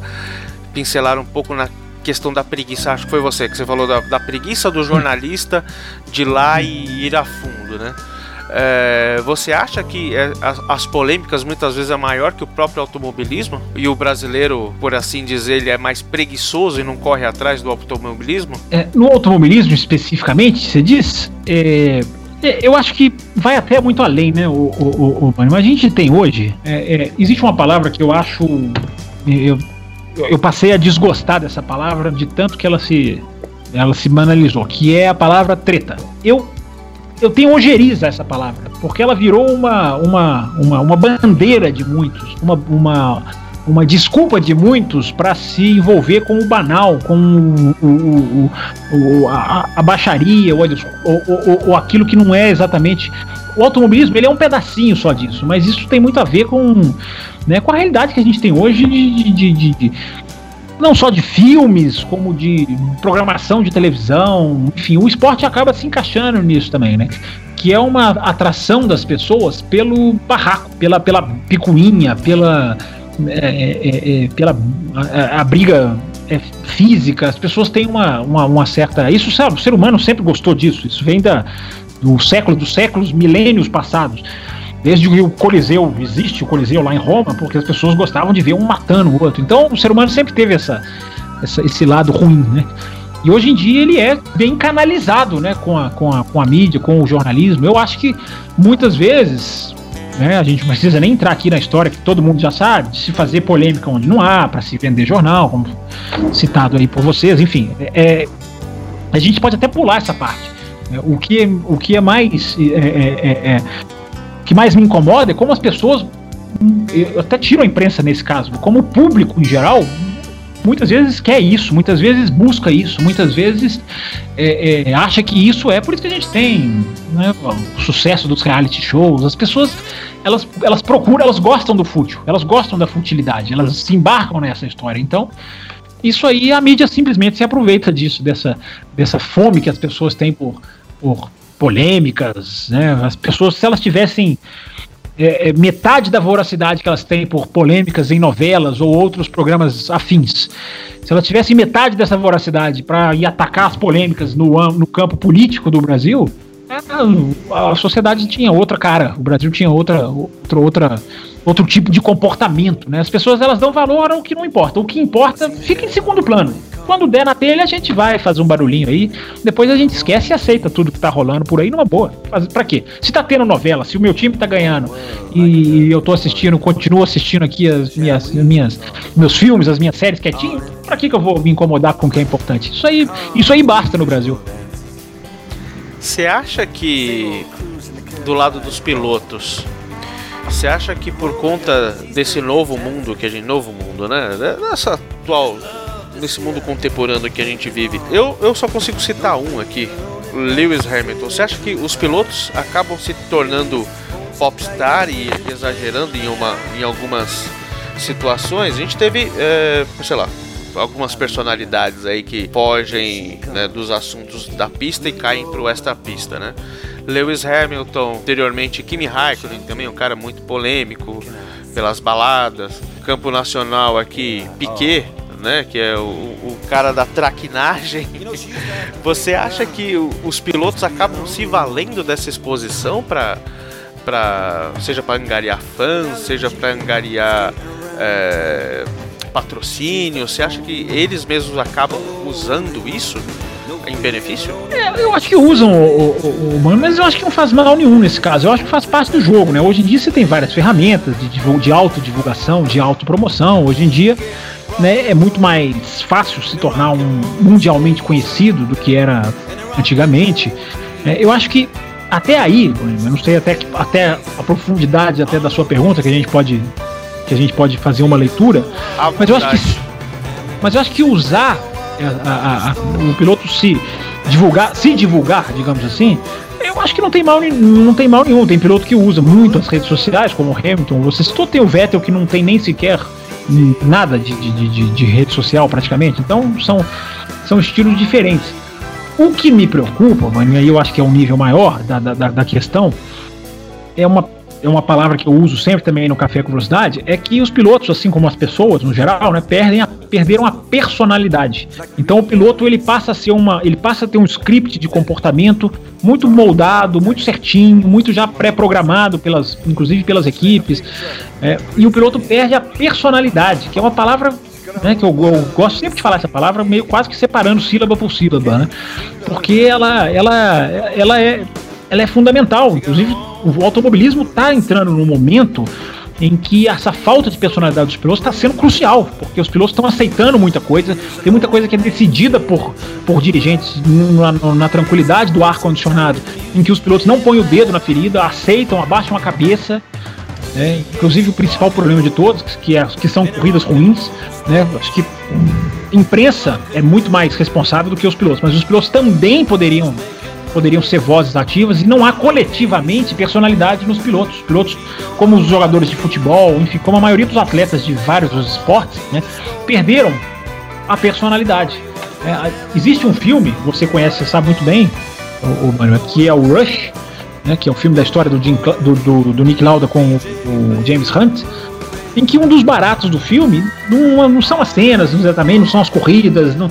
O barato do filme é você ver a personalidade dos dois, que é muito interessante. Né? O filme tem histórias que são mais reais e histórias que são não comprovadamente reais. É uma história, o filme é uma história né? que, que é legal de ser aproveitada, de ser degustada pela, por um dos fatores de, que é legal ver é isso, a personalidade que o James Hunt tinha, que é uma das mais marcantes. Ele, ele, até uma, ele era uma exceção já na época, já nos anos 70 ele era uma exceção em termos de personalidade. Mas você vê também o que, que era o Nick Lauda, que era um cara muito mais discreto, mas que tinha uma, uma, uma personalidade completamente é, é forte. Né? Então eles tinham cabeça, eles pensavam.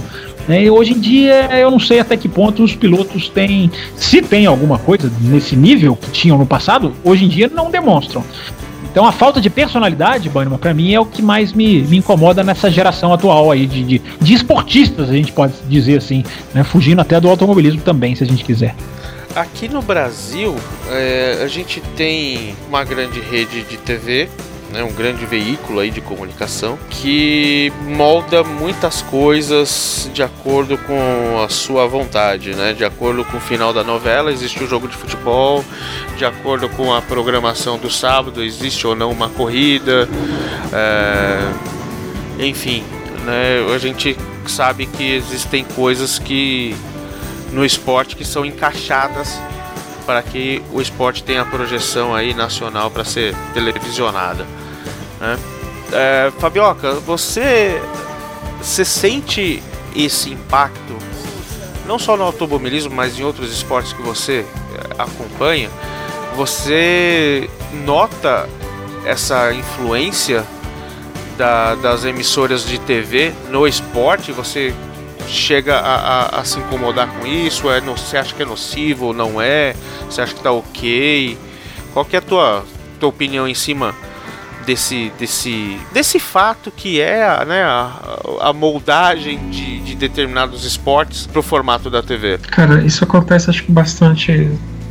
Deve acontecer no mundo todo. É que eu não realmente não acompanho tanto lá fora, não estou muito ligado nisso. Aqui é, a gente não precisa mencionar nomes, né? Mas é, são empresas atendendo os interesses comerciais dela e de quem tá ali junto dela, pagando por espaço de anúncio e coisa do tipo. Então, ela vai mexer as coisas de maneira a favorecer os, os clientes dela, e já que ela tem privilégios, ou.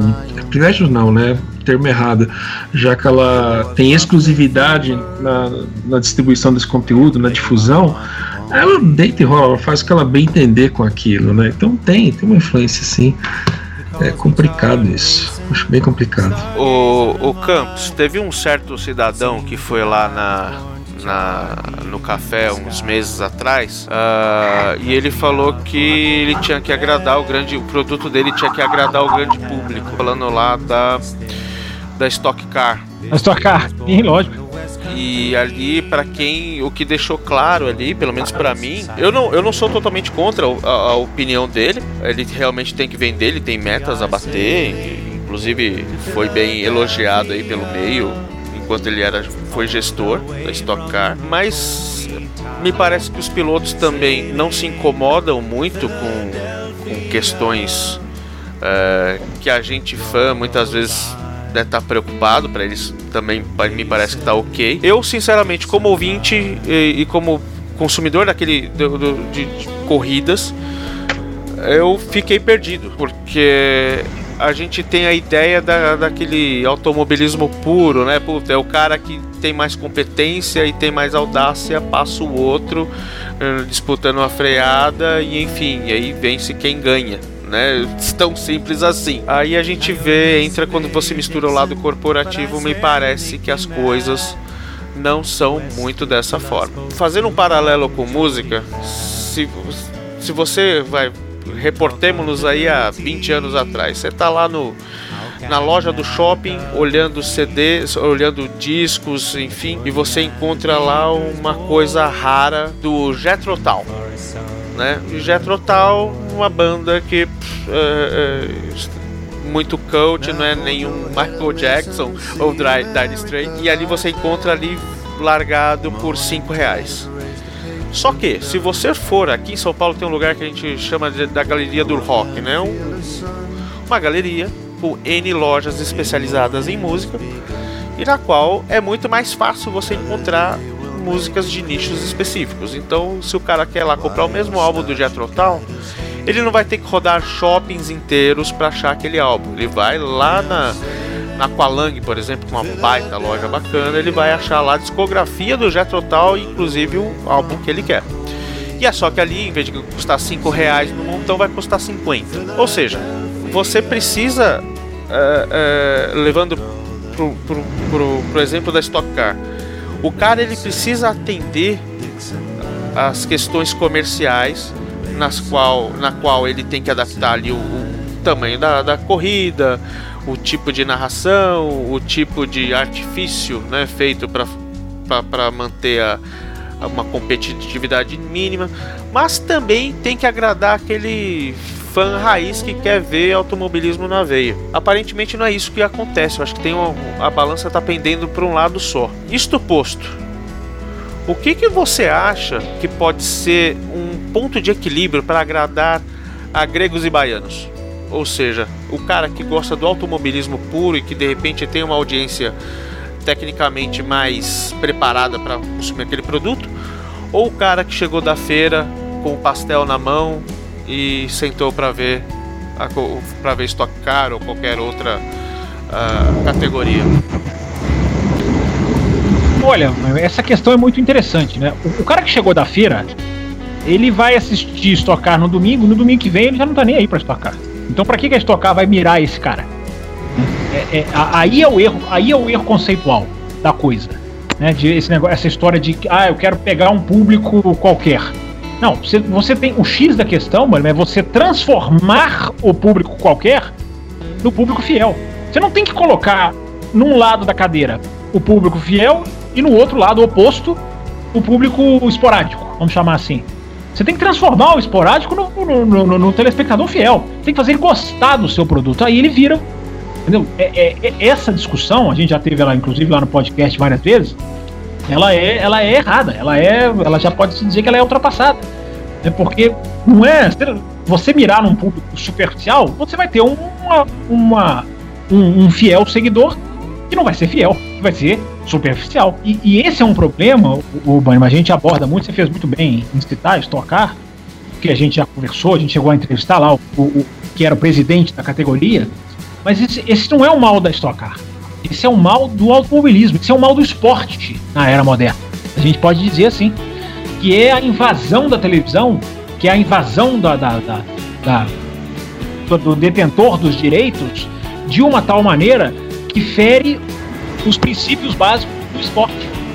Que é uma, é uma coisa gravíssima. É uma coisa que acontece na Fórmula 1, que acontece na Fórmula 2, que acontece na NASCAR, que acontece na Stock Car. Né, só para citar, só citar o universo do automobilismo. Se a gente quiser citar o futebol, a gente vai citar os horários dos jogos, a gente vai citar várias coisas, os campeonatos estaduais, que são uma coisa patética, que só existem porque a televisão manda que existam. Né? Então, é, a, a, interferência, você me perguntou do ponto de equilíbrio.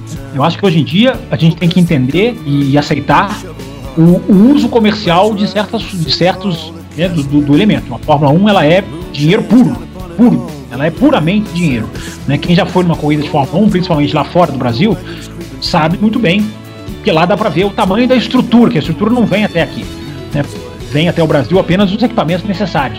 Lá não. Lá, todas as corridas, cada equipe carrega toda a sua estrutura de merchandising, toda a sua estrutura de pessoal, toda a sua estrutura de apoio, né? Ou quase toda, ou aquela que é direcionada à pista, que é enorme, é enorme. Então, o que, que é isso? Isso é o dinheiro sendo movimentado. Que é você, numa corrida de Fórmula 1, que você tem de contratação de gente de buffet, o que você tem de empresas de serviço de segurança, o que você tem de tecnologia de comunicação que é montada e desmontada, é uma coisa gigantesca. Então, evidentemente o esporte cede para esse tipo de coisa. É aceitável.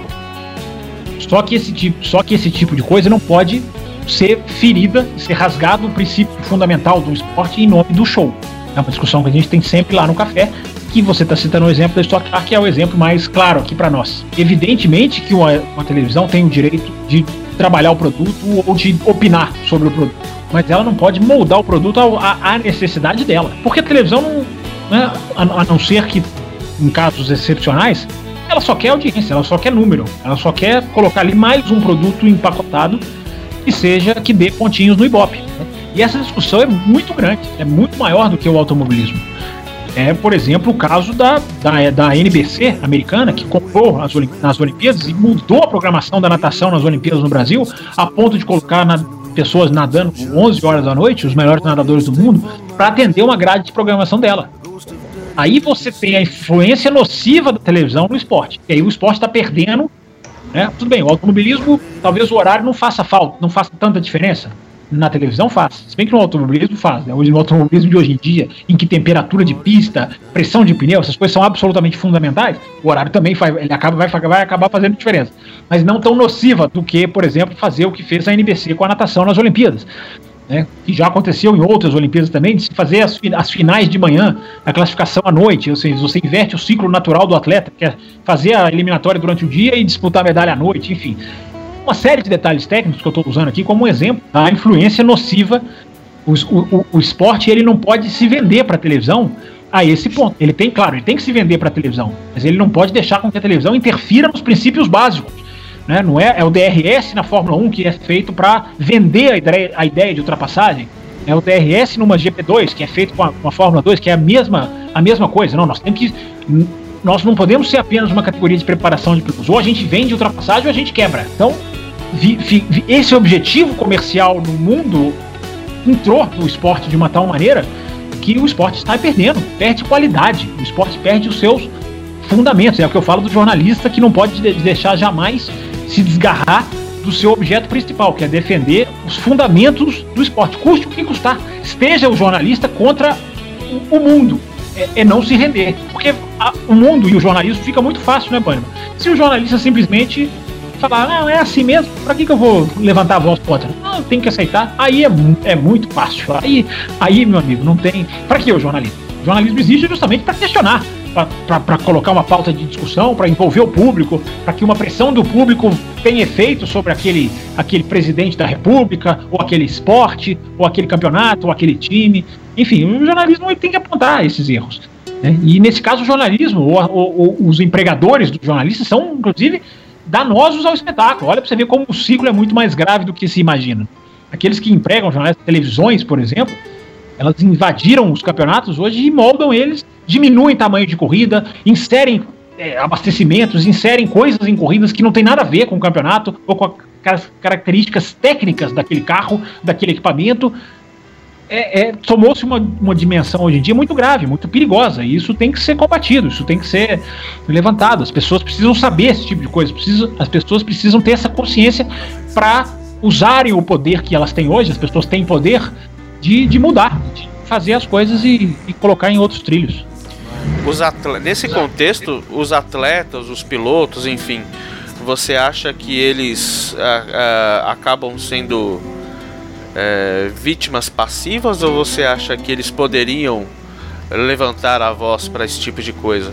No caso, assim, talvez no automobilismo nem tanto, mas é você citou Olimpíadas, né? Se não me engano, a equipe de arco e flecha do Brasil acabou levantando uma polêmica. Eu não lembro quem foi. Eu acho que foi uma menina do arco e flecha que ela eu não lembro o que, que aconteceu. Eu sei que, enfim, ela levantou uma lebre lá que estava pagando para poder fazer parte da seleção. Eu não, não, lembro exatamente, né? Você tem os rankings ali para você se qualificar, enfim.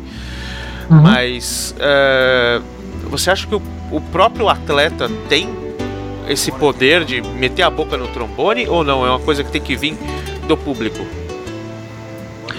Dos dois, o atleta também tem responsabilidade, né? O público é mais, o público me assusta mais porque o público não tem nenhuma, nenhum empecilho para agir, para fazer a sua. Pelo contrário, hoje em dia com as redes sociais, né, a importância da, da, das redes sociais nas novas regras da Fórmula 1 são enormes, por exemplo, porque as pessoas escutam e as pessoas hoje elas têm a, a, a, dimensão da negatividade das coisas muito rápidas, né? Acaba uma corrida em que aconteceu alguma coisa, basta acessar as redes sociais em cinco minutos para se saber o tamanho da repercussão negativa. É, antigamente não, antigamente eram os índices de audiência das televisões, que também são importantes ainda. É, mas hoje em dia as pessoas têm uma voz ativa que se elas colocassem para o lado positivo, é muito maior, elas têm um eco, né? As, as vozes ecoam de uma maneira muito mais forte pelo mundo inteiro com as redes sociais que existem hoje. Os atletas estão amarrados a contratos. Aí chega o lado ruim também. Hoje o atleta ele tem um contrato com uma Nike, com uma empresa ou com uma montadora que o impede de falar. Né? Que ele se rende a esse contrato para manter o seu dinheirinho ali no bolso e ele acaba perdendo a sua capacidade de voz por causa disso. Porque se, é, olha uma coisa que não existe mais, Banniman, que existia muito no nosso tempo, até no esporte. Mas hoje em dia, no esporte, sumiu. Greve. É a gente mesmo. não vê. Gente, não existe mais greve. É uma coisa que até piloto de Fórmula 1 já fez em 82. Se recusaram a correr. Hospedaram-se todos num hotel na África do Sul. Não ia ter corrida. A força de, de, desse tipo de movimento pode ser feito por atletas olímpicos, pode ser feito por jogadores de futebol, pode ser feito por treinadores de futebol, poderia ser feito, pode ser feito por pilotos de Fórmula 1. Você já imaginou a força disso? Os pilotos virarem e falarem assim: olha, com esse tipo de regulamento da Fórmula 1, nós não vamos correr. Com esse DRS, nós não vamos correr. Nós não aceitamos, porque a gente quer ultrapassagem, a gente quer colocar a nossa técnica para o mundo ver. Fórmula 1 é isso. Fórmula 1 é arrojo, é técnica, é, é braço. Fórmula 1 não é não é a Mercedes, igual alguns acham. Tem gente que acha que é, mas não é. Então você já imaginou? A gente não tem isso mais, o Bannerman. Nem se escuta falar nisso mais. Greve. Que era uma coisa, é uma coisa extrema, concordo, realmente. Mas você já imaginou se os atletas olímpicos resolvem não entrar no estádio olímpico no dia da abertura por greve? O que, que isso, o tamanho da repercussão, o tamanho do abalo que isso vai fazer? Nossa, nossa senhora. Você já, você já, você já imaginou uma Copa do Mundo de futebol, os jogadores das 32 seleções falaram, não, não vamos entrar em campo. Enquanto esse, esse, esse, esse, esse enfim, ou regulamento ou tal coisa, não, não, não, não, claro que precisa de um motivo forte. Não pode fazer isso para qualquer coisa. Mas você já imaginou o tamanho? Então, é, basta o ouvinte pensar nisso, para ele ter uma dimensão, eu repito, eu estou falando um exemplo mais extremo que é a greve, mas existem meios termos aí. Mas eu estou usando o exemplo de, uma, de greves para o ouvinte entender a importância que atletas têm ou poderiam ter se quisessem fazer do seu esporte um esporte melhor. Né? A gente teve, por exemplo, greve na NBA. Isso não faz tanto tempo, talvez seja uma exceção à regra. Não teve o campeonato, o campeonato foi pequenininho. Né? E, e, e conseguiram o que queriam. Né? Embora lá a questão fosse financeira, salário, enfim, talvez não fosse uma causa tão nobre, embora possa ser uma causa justa, sim, não estou dizendo que não é. Mas você imagina se os pilotos da Stock Car falam, não, olha, esse botão de ultrapassagem, essa coisa absolutamente factoide, fictícia, nós não vamos correr com isso. Não vamos, nós não entramos na pista. Você teria condição a estocar de fazer alguma coisa, a não ser baixar a cabeça? É, é, é, por isso que eu falo, a imprensa jamais pode aceitar a situação que, que, que é, porque a imprensa muitas vezes é desiludida de achar que não consegue mudar. Mas conseguem, mas consegue. A imprensa, se ela levantar causas, ela consegue influenciar as pessoas e ela consegue mudar. Né? A imprensa é, é, derruba presidentes de república, é, muda o Conselho de Segurança da ONU, faz qualquer coisa. Né? Fa faz qualquer coisa pro bem, se quiser fazer pro bem. Então, para responder a sua pergunta, imagine se os atletas tivessem engajamento em certas questões e fizessem paralisações ou ameaçassem paralisações. Claro que eles iam conseguir o que queriam. Claro, em 90% dos casos, mais do que isso, eles iriam conseguir o que queriam. Mas você vê a movimentação? Você vê piloto levantando voz contra, contra regulamento hoje em dia? São raríssimos os casos. É um piloto que fala mal aqui, mas no outro final de semana já esqueceu, já quer desconversar. Então, é a palavrinha que eu uso sempre, pai. Personalidade. Não existe hoje engraçado você falar isso, que todas as vezes que vocês mandaram áudio de pilotos da Stock Car, nenhum deles, se eu não me engano, nenhum deles, quando perguntado sobre o botão de ultrapassagem, reclamou do botão de ultrapassagem. A gente sabe que Verdade. É, é, é sei lá, saber é, talvez seja um pouco forte, né? Porque ninguém tá ali tomando cerveja com os caras. Mas é totalmente contra, né? O, o automobilismo em si, você ter um artifício para você fazer uma ultrapassagem, enfim. É, eu acho. É, alguns, alguns são. É, a gente fez isso, você, lembrou muito bem, tem um trabalho do Thiago Raposo que tem que ser citado aqui. Ele foi à pista, conversou com os pilotos sobre essa, esse artifício das ultrapassagens artificiais. Né, e a maioria, né, eu acho que quase todos não, não se opôs. Alguns são alienados mesmo. Alguns são menininhos de cabecinha, a gente já conversou com alguns. Alguns são menininhos de cabecinha absolutamente fraca, né? Absolutamente, absolutamente pífida. Mas alguns você sabe que estão nomes ali, né? Cobras criadas da, da, da Stock que você sabe muito bem que, que, que sabem do que estão falando, que sabem muito bem o, o, o, o, analisar o que, que é o, artificial e o que, que é o real e não e preferem é, é, se, se omitir. Então, é, esse é um bom exemplo, mano. Você citou um, você citou um excelente exemplo de, de, de, de, de como não se faz e, e, se podia fazer. E eu repito, gente, isso não é só no automobilismo. Esse pensamento pode se, pode se usar para mudar o calendário do futebol brasileiro, que é essa coisa ridícula pode ser usado para, enfim, para esportes olímpicos, para se obter mais verba para um determinado esporte, uma seleção pode cruzar o braço, não, nós não vamos disputar o Campeonato Mundial, porque nós não temos condição, a gente treina descalço, a gente não tem um equipamento. Quantos esportes do Brasil não, não passam por essa situação? Agora você vê uma, você vê uma, um, um movimento forte, né? tudo bem, os esportes pequenininhos não têm essa força, coitados, mas os esportes maiores aceitam muita coisa que, que, que não precisariam. Né? E a gente está vendo o, o esporte brasileiro, o ponto que está aí, os dirigentes que que dirigentes que mataram Jacarepaguá aí sendo procurados por Polícia Federal, enfim, sendo proibidos de sair do país. Essa gente que cuida do esporte no Brasil, né? É, tu, e tudo vira sacanagem mesmo, né? Você vê que realmente mataram Jacarepaguá é diferente lá na, do que fizeram na Rússia, por exemplo, né? A pista tá lá. Em volta, o, o, centro olímpico de, de, de, inverno tá lá e a pista tá lá também, coexistindo de forma harmoniosa, né? O Brasil é aquele negócio, sempre que vem uma obra, infelizmente a gente já tem esse, esse preconceito de que, meu, vai ser superfaturado. E, e na verdade é, olha esses estádios, cara. Poxa, hoje em dia lá na Amazônia o garantido e o caprichoso estão jogando futebol.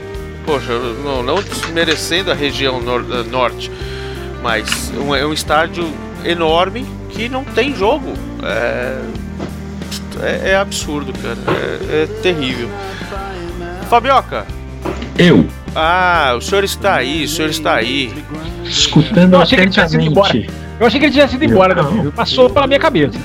Pois não, é. Não, tô aqui escutando atentamente. Na, eu tenho quase certeza que ele tava lá cutucando Flashbackson para saber que álbum que a gente ia quais, quais, qual eram as músicas da vez. Só que ele se esqueceu que ele que escolhe os sons aqui, entendeu? Ah, ele- eu achei que ele tava indo atrás da história do Talking Heads. Eu achei que ele tava inculcado com a história do assassinato do Talking Heads, por isso que ele tava quietinho. Eu li algumas coisas aqui, mas eu vou deixar pra conversar depois a respeito. Tá vendo? Tem, tá vendo, ouvinte? Tem fundo de verdade na história. Tem fundo de verdade. Pois é, mano. O. E falando em fundo de verdade, o. O Dire Straits lançou mais dois álbuns. O Dire Straits é conhecido por, por uma, uma discografia diminuta, né? São só seis álbuns. Ele lançou em 82 o Love Over Gold, que puta, tem uma capa magnífica. É uma das capas mais belas, né, Bannerman, que tem, que tem de álbum da, ou pelo menos da época. Hoje em dia eu nem sei se tem isso. Hoje em dia existe capa de álbum, alguém que lança, né? Acho que hoje em dia todo mundo lança por aplicativo as músicas. Nem sei se existe esse folclore dos- das capas de álbum, mas no nosso tempo, né, Bannerman? Capa de álbum era uma coisa assim marcante, né, que a gente a gente gostava, era uma coisa que envolvia, né, o folclore das músicas, a liturgia da- dos álbuns, né, o, o, o Bannerman. É, então, a gente sempre, quando a gente tá falando de algum álbum aqui, a gente toca nas capas que ah, já foi triste, né? Você ter um, um vinil, né? Um álbum mesmo na mão, assim, você vê aquele. Né, o esmero da parte gráfica do artista em fazer a capa, seja uma foto simples, seja um desenho. é, E aí É esse- triste agora, né? Antes você tinha todo esse trabalho, todo esse esmero, toda essa produção, né? Exato, aí você abria aquele, sei lá, eu, eu vejo muito Smith, né? Que, ah, se, se não me engano, tirando o primeiro álbum e o último, todos são, eles são meio que duplos, assim, não são álbuns duplos, mas ele abre mesmo como um álbum, né? Então você tem Nossa, arte. isso era, go- era gostoso demais. Faz quanto tempo eu não faço isso, viu, mano? Pega um vinil e abro aquele álbum, assim, que você Putz. escuta até o barulho do plástico abrindo, assim. Então agora eu vou, agora eu vou deixar o senhor morto de inveja, porque Aham. eu e minha senhora esse Ah. final de semana estavam arrumando aqui, eu falo, puta, vamos arrumar os, os vinis.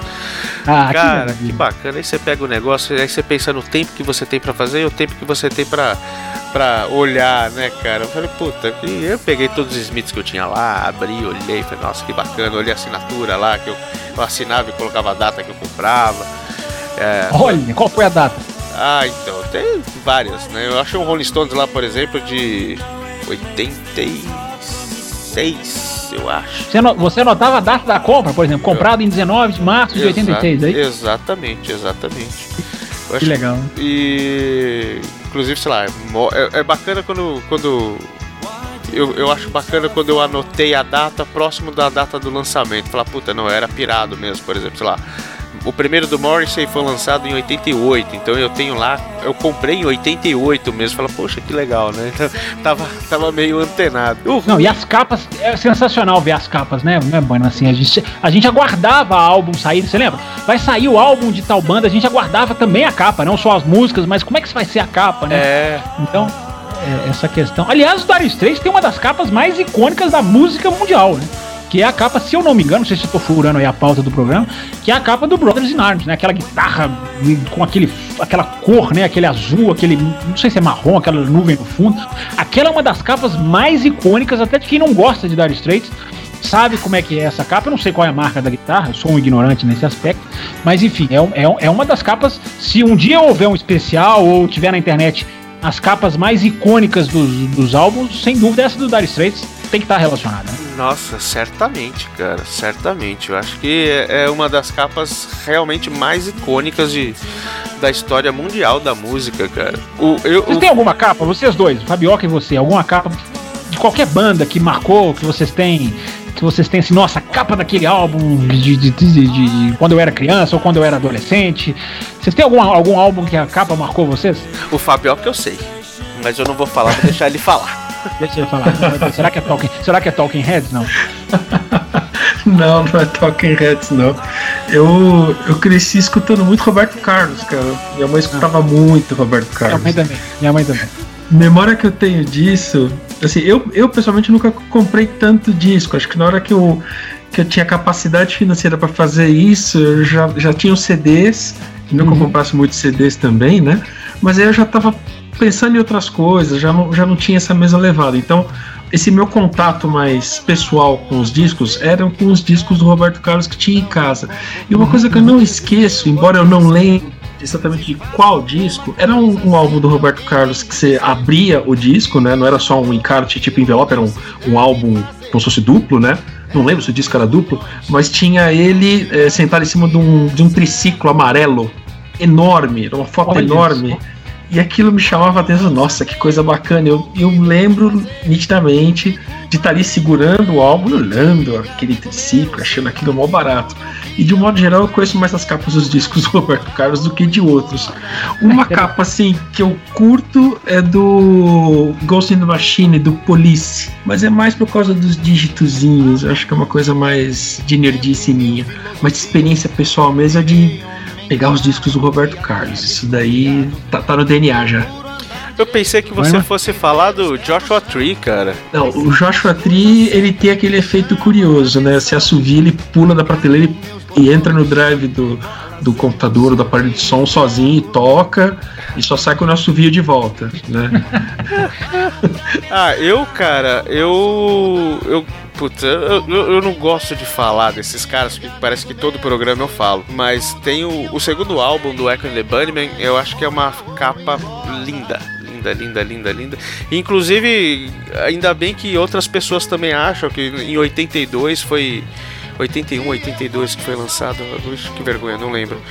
Foi considerada. foi- ganhou o prêmio de melhor capa do ano, enfim. E eu acho que é a capa que mais me. que eu mais gosto. Agora, uma capa que tem uma história engraçada é de uma coletânea do Culture Club de 87, se não chama, se não me engano, chamada This Time. Que foi um dos primeiros discos que eu comprei. Na verdade, meu pai comprou, a gente tava numa loja americanas e, e aí eu falei: Ah, pai, me compra esses dois discos aqui. Era uma coletânea do Ahá e uma coletânea do Culture Club. E tinha o Boy George na capa, né? E aí eu cheguei, eu fui muito influenciado pelo meu tio, né? Eu falei, olha só que eu comprei pra gente ouvir, não sei o que, meu tio morava com a gente. E ele falou, nossa, essa menina é bonita, né? Ele olhou pra mim assim e falou, não, isso aí é um cara. Eu falei, não, você tá louco, a mina é bonita pra caramba. Ó, o nome do cara é Boy George. Eu falei, não, Boy George. Ah, é verdade. Putz, cara, eu fiquei.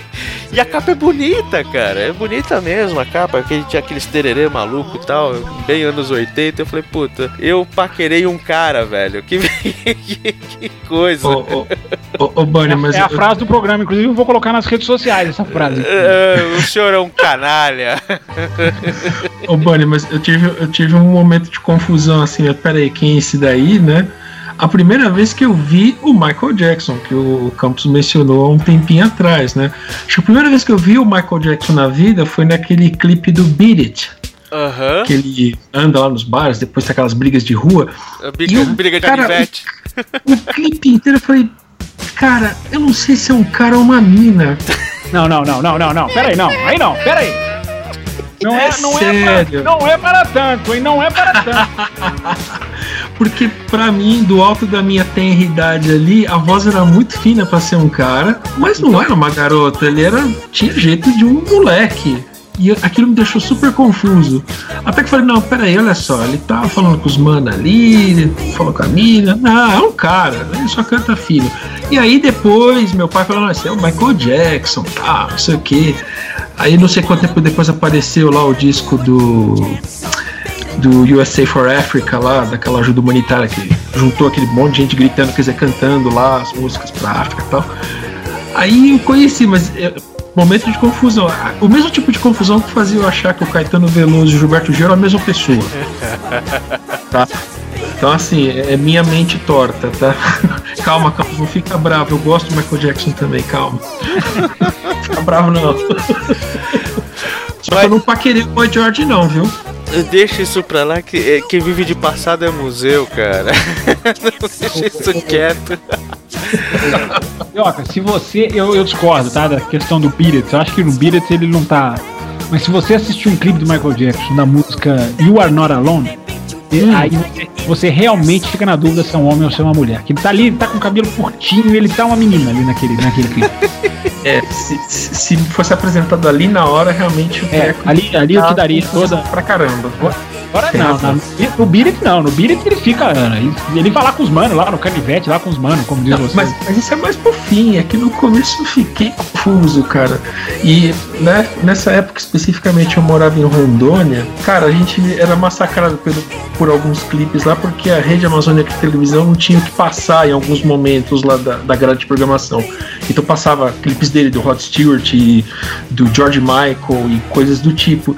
E aí eu, no alto da qualidade, vendo aqueles clipes, né, falei, "Cara, esse cidadão é estranho. Não com esses termos, né, mas sabe aquela confusão de criança que tá olhando para aquele...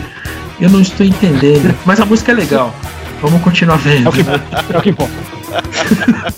E a capa, e a sua capa, Campos, é realmente o Brothers in Arms ou você tem alguma outra aí que te chama a atenção na vida? Não, Brother Naves não, porque eu, eu, eu me familiarizei com essa capa um pouco mais velho. Agora, a capa que me marcou mesmo na infância é.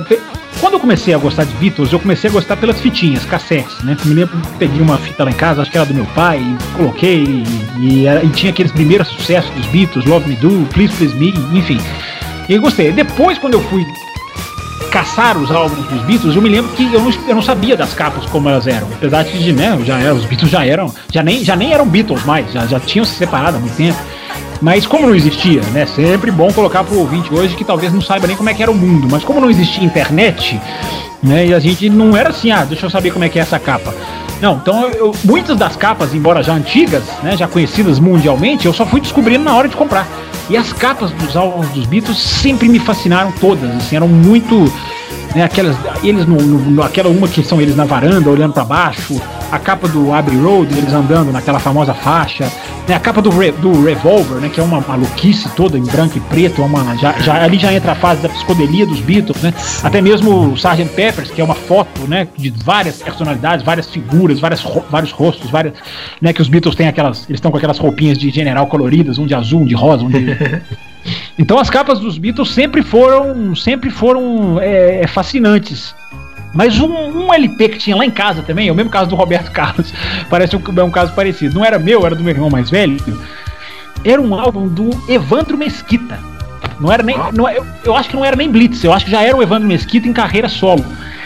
É um álbum dele em que ele tá sentado numa sala, assim, ele, ele, ele, né, novinho, menino. É, e ele, ele, ele sentado numa sala, segurando, olhando para o ovo, segurando o ovo na mão, e mas a sala tem assim. Como é que eu vou? Não sei nem descrever. A sala é como se tivesse uma selva, tem arco e flecha, tem bicho, tem planta, tem fogueira. É uma, é uma capa também um pouco psicodélica. Essa- Essas coisas psicodélicas sempre me, sempre me fascinaram. Né? E acho que a contracapa eram vários índios, assim, cada um com uma, com uma coisa mais medonha. Então era uma coisa bem meio sem sentido mesmo. Ou não sei se tinha algum sentido, e por eu ser muito menino, eu não captava. Mas esse, esse, esse álbum do LP, né? Dá até pra procurar aí na internet, deve, não deve ser difícil de achar, não. Do Evandro Mesquita. Era uma sala, assim, a fotografia mesmo era uma coisa tão maluca que aquilo me eu ficava olhando aquilo, eu passava um tempão olhando para aquilo, assim, olhando as plantas, olhando. O que, que esse cara numa sala? E, e como eu era muito menino, eu não, eu não, eu não entendia, né? Que eu, eu- talvez não entenda até hoje, enfim. Mas é uma, é uma capa de álbum. Eu repito, eu acho que não é Blitz, eu acho que já é Evandro Mesquita, carreira solo. Depois voltou a Blitz, enfim, ele teve, teve as idas e voltas. Mas esse álbum é do Evandro, ele é dos anos 80, acho que em algum, algum ano dos anos 80. Que, aqui, ó, o Fábio, o Fabioca até achou aqui, mandou pra gente aqui fora do ar. É, esse é um lado, é, eu tenho outro lado, É. é ele sentado numa, numa, numa sala. Essa capa me marcou. Eu fiquei anos olhando pra essa capa e achando assim, que coisa estranha. Que, que que é isso, hein? Por que isso, hein? E como ficava lá em casa, hein, a gente sempre mexia nos LPs, eu sempre fiquei olhando pra essa capa. O, o, o Fabioca achou aqui, ó, exatamente, achou essa, essa, essa capa dele com o ovo na mão, olhando. Não sei, tem como a gente colocar um link pro ouvinte, enfim. O ouvinte é fácil de achar, né? Deve, você coloca, coloca aí Evandro Mesquita, LP, Evandro Mesquita, anos 80 é uma capa maluca que eu lembro que eu não entendi. Eu ficava olhando e me fascinou essa capa, porque é uma capa maluca mesmo. A ideia é conquistar pela maluquice e, e conseguiu. Apesar de que o Blitz também tinha, tinha músicas muito boas, né? Que eu também gostava. Realmente ele olhando pra esse ovo ficou um negócio de doido. Não, ficou, ficou uma coisa maluca. E ele com a cara assim de tentando descobrir o sentido da vida, né? Eu acho que é isso que ele tá procurando. Eu acho que eu tô começando a entender essa capa aqui agora, no programa de vocês. Tô vivendo um momento aqui, um, um breakthrough, diria o Diogo Gomes. Porque eu acho que é o sentido da vida. Ele olhando pro ovo, assim, com a mão na cabeça. É o sentido da vida. Olhar para um ovo é o sentido da vida. Olhe você, ouvinte. Pegue um ovo e olhe para o ovo, que você vai descobrir o sentido da vida. Quem veio antes, né? ele deve estar pensando. Ele deve estar pensando nisso. Ô Campos, aproveitando que o senhor está com o ovo do Evandro Mesquita aí ao seu lado, escolhe um som do Dire Straits pra gente, pra gente rolar agora. Realmente aqui de. De qualquer uma das fases. Olha que bacana, né? Não- não- Como a gente foi longe, Bunny, mas eu vou de So Far Away, que é uma música que eu recomendo ao ouvinte não só ouvir agora na edição aqui no programa, mas um dia pegar o seu carro, cair numa estrada, num, num final de tarde e colocar essa música. Você vai se sentir em outra dimensão. Essa música parece que foi feita pra estrada. Aliás, muitas das músicas dos Dire Straits eh, foram feitas pra se ouvir na estrada, é uma, é uma ideia. Então, So Far Away, já que a gente acabou de ir lá longe com as capas dos discos, né? Já que fomos longe, So Far Away. Cara, eu ia falar isso. Eu ouvindo os seis discos deles, eu, eu imaginei sempre estrada, cara. É incrível como Não, é tem uma impressionante. Não, Dire relação- Straits- Não existe música, não existe uma qualquer banda no mundo que se adeque mais a você estar viajando, olhando da janela do seu carro, do ônibus, seja do trem, seja onde for, do que ouvir Dire Straits, né, Bunny? Mas não existe uma relação maior. É perfeito, é perfeito. É, é mesmo, cara. E o senhor Fabioca, senhor Fabioca, que, para, para que lado o senhor irá nessa segunda. Nessa, se- nesse segundo bloco de músicas? O senhor escolherá músicas mais novas, menos novas, mais velhas, menos velhas? Escolhe aí, queridão. Bom, como, como eu sou um menino menos letrado em Dire Straits e o Campos acabou de roubar minha opção 2, é... eu vou de Money for Nothing. Money Muito for bom. nothing. Bom. Muito... Ótima escolha. Dinheiro pra nada e as minas de graça. Então, me conta essa história, Que você sabe uma parada dessa aí, que ela- essa música foi bloqueada lá do Canadá, não foi? Caramba, Ricardo, peraí, vai devagar.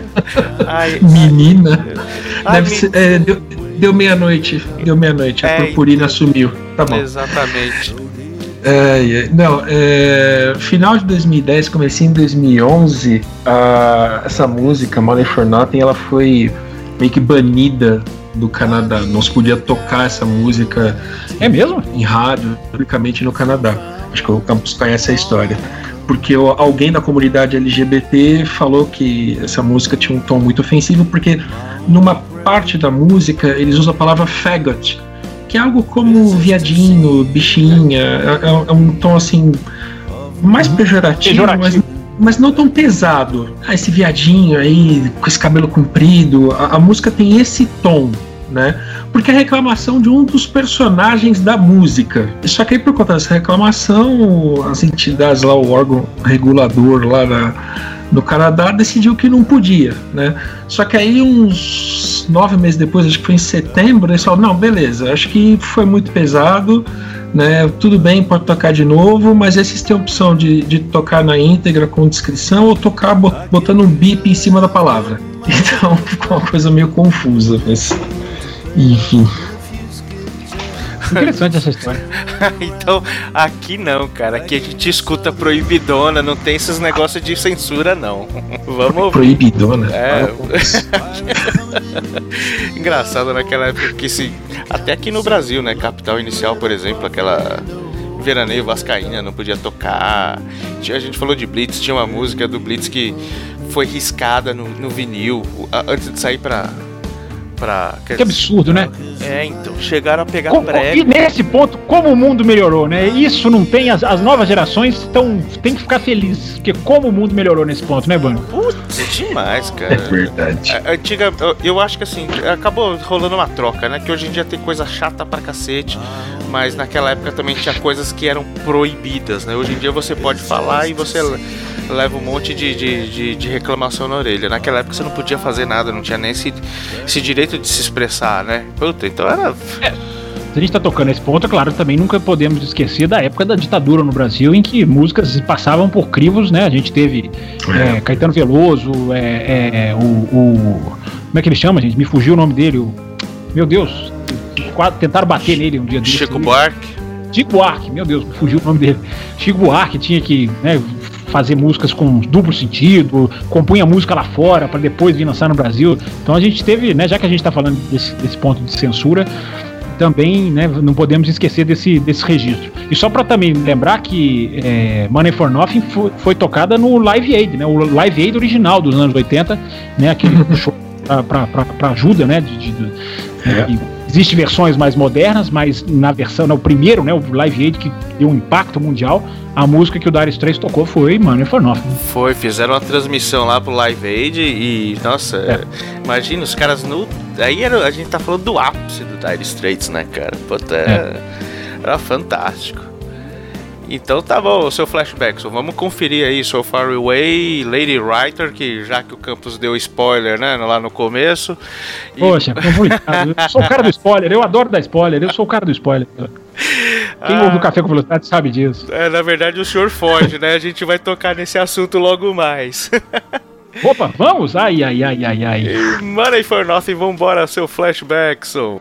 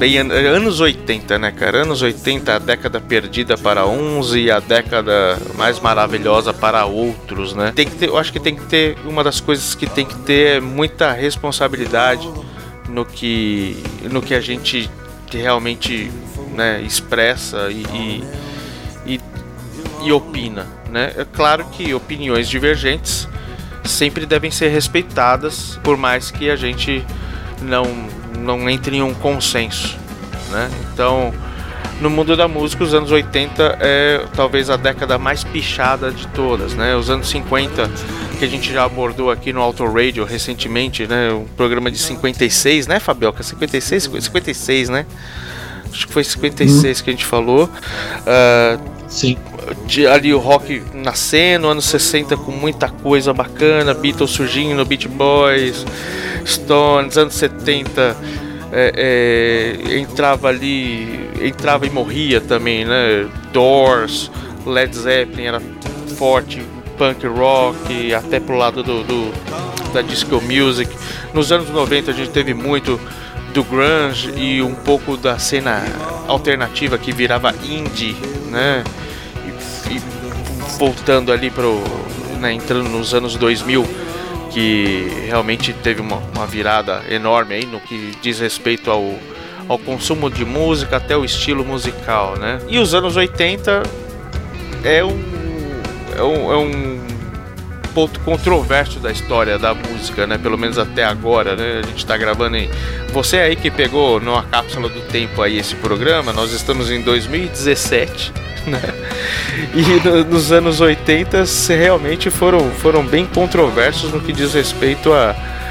a- até mesmo a- a- a- o desenvolvimento da música, né? Mas eu encontro pessoas, como a gente falou no programa de 2010 sobre um jornalista. Não, não tô aqui metendo pau no jornalista, tá?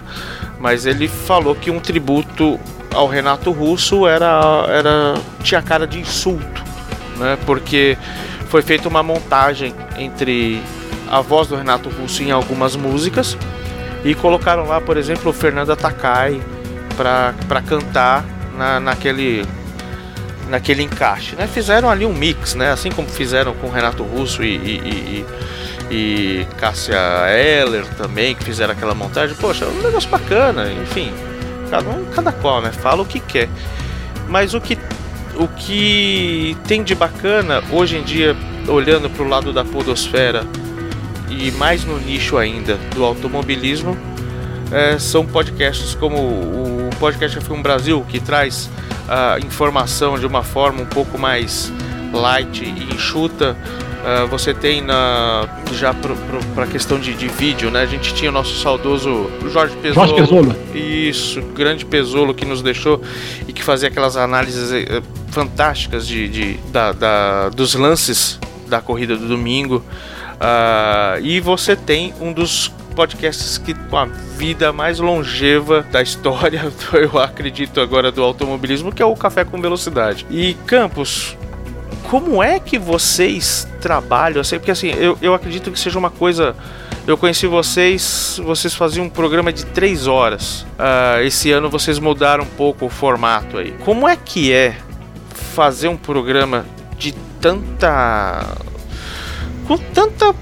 Com tanto esmero, assim, com, com tanto detalhe, é, com tanta, tanto debate a fundo, ah, numa, num país onde tudo que a gente falou agora, que o automobilismo muitas vezes é, é relegado a oitava, oitava prioridade, né? O que tem prioridade aqui é só quando o brasileiro ganha ou então o futebol, né? Como que é para vocês é, esse, esse, esse expor a sua opinião de uma forma é, responsável pro cara que tá ouvindo vocês, cara? Como é que, como é que, como é que vocês trabalham a- o formato do Café com Velocidade? É, A gente tenta chegar no nosso trabalho no Café com Velocidade, a gente tentar chegar num formato que eu acho que a gente ainda não chegou. É, a gente, no, no Café com Velocidade, são cinco cabeças, são cinco componentes, e eu acho que cada cabeça tem uma visão. Né? Então eu vou, eu vou tentar responder essa pergunta pela visão dos meus. tentando falar pelos meus colegas e depois tentando falar por mim. É, em primeiro lugar, você citou aí, eu acho que é um, um- né, a respeito do pessoal do café. Eu, é, eu acho que é uma marca muito importante do café, é ser hoje. Até que se prove o contrário, como diria o outro.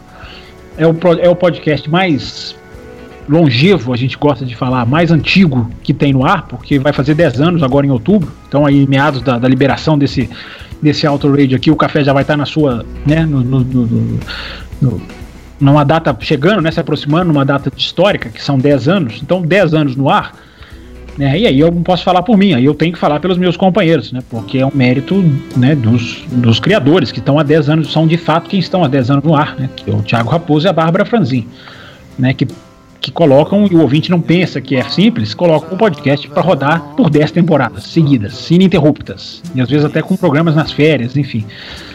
É, então, é, é, essa é uma cara que o programa já, já adquiriu. Eu acho que no mundo ideal, falando sobre o café, eu acho assim, no mundo ideal, né, a gente teria uma imprensa que fizesse o seu trabalho, que fizesse uma cobertura, ou que tivesse grade de programação para fazer uma análise. Né, os podcasts jamais poderiam competir com essa imprensa, né, porque a imprensa né, tem acesso aos meios de comunicação oficiais, digamos assim. Né, porque você fazer um podcast hoje, você pode se se é que você não, você não pode ser chamado de imprensa, mas você pode ser chamado de, de, de, de alguém que faz cobertura. É, até porque a gente vai muito em loco para muitas corridas que acontecem por aí afora. Mas no mundo ideal, eu estava dizendo, né, se o jornalismo tivesse vários nomes, tivesse debate, tivesse análise, tivesse matérias, eu acho que o podcast se encaixaria apenas como uma visão mais light, se encaixaria como uma, um divertimento, até como um lado mais por que não, de chacota, enfim, uma coisa mais, mais solta, mais mais é, é, é, pro lado humorístico, podemos dizer assim. Mas o que acontece hoje, não, essa não é, esse eu falei é o mundo ideal, mas não é o mundo real. Né? Então, aí por isso que agora eu vou falar por mim, não pelos meus colegas. Né? Eu enxergo uma, um, o café com velocidade, eu ainda tenho essa, essa chama de como uma alternativa a quem quer uma análise séria, né? Porque a gente já teve meio de comunicação cobrindo Fórmula 1, por exemplo, que hoje nem cobre mais. A gente já teve programas de debate na televisão que hoje já não existem mais. A gente já teve cobertura de Fórmula 1 que hoje a gente já não tem mais. Né? Então, como a análise hoje ela é ou ela é muito superficial ou ela não existe, é, eu acho que o café é uma alternativa para quem quer. É uma análise séria, uma análise igual a gente falou aqui no começo do programa. Né, com, com, informações que sejam pertinentes, que não descambe pro, é, pro, pro, pro, jornalismo que sai de linha, como tem acontecido com o futebol, o jornalismo engraçadinho, o jornalismo da piada, da, do, do, conceito, né, de se carimbar um, um atleta com o um nome, se perseguir. Nada disso acontece no café. A gente faz até um programa, eu, eu considero, com bom humor. A gente faz um programa relaxado, mas bom humor não quer dizer é, é, humorístico. Há uma grande diferença entre humorístico e, e bom humor. Né? Então, eu acho que o café preenche hoje para quem quiser, para quem não conhece, para quem quiser ir lá conhecer. Né? Eu acho que o café hoje, de, de uma maneira light, é, preenche um, um, espaço de análise, de Poxa, eu vi essa corrida, agora eu quero ouvir sobre essa corrida. O que, que o que, que essa corrida gerou? O que, que essa corrida é, é, é, teve de bom ou teve de ruim? Qual o caminho que, que pra, para o qual vai determinado campeonato? Eu acho que essa é uma linha que o café faz. E eu acho que é uma linha que vale a pena. Né? Acho que a gente, né, igual você falou, a gente tem uma duração muito, muito longa, que não é o ideal para o mundo de hoje. A gente tem poucos ouvintes, a gente pode dizer assim, até comparativamente ao que a gente já teve. Não são poucos, talvez eu esteja exagerando. Mas a gente tem um número comparativamente bem mais baixo do que o que a gente já teve em outras épocas. Mas eu acho que a gente tá meio que satisfeito com isso, porque a gente tem bons ouvintes, a gente tem uma interação ótima, a gente tem ouvintes que nos apoiam, inclusive financeiramente. Né? O café ele não tem, ele não, ele não gera um real de lucro para ninguém, mas ele tem custos operacionais que muitas vezes são consideráveis e graças ao apoio dos ouvintes o programa está de pé. O programa tem um backup enorme, quem quiser ouvir já está na edição 500. No, no, dia da gravação desse Auto Radio aqui com vocês, o café já está na edição 532. Pode ser que quando esse, esse programa sair ele já esteja na 540, enfim, por aí. Tá por essa média. É, porque eu não estou falando isso porque eu não sei exatamente a data da liberação do programa, mas estamos, estamos na 532 no, no dia dessa gravação. Né? Tem todos, praticamente todos os programas lá, para quem quiser ouvir a edição número 30, a edição, enfim, antiga. Então, graças ao apoio de ouvintes que, né, nossa, a gente já é agradecido por ouvintes que gastam seu tempo, cedem, como o Ricardo aí, Banima, por exemplo, cedem um pouquinho da sua semana para nós. Isso já é um, uma vitória, um tesouro. A gente tem ouvinte que para para mandar e-mail. Já é uma coisa que eu acho que tem que levantar mãos pro céu.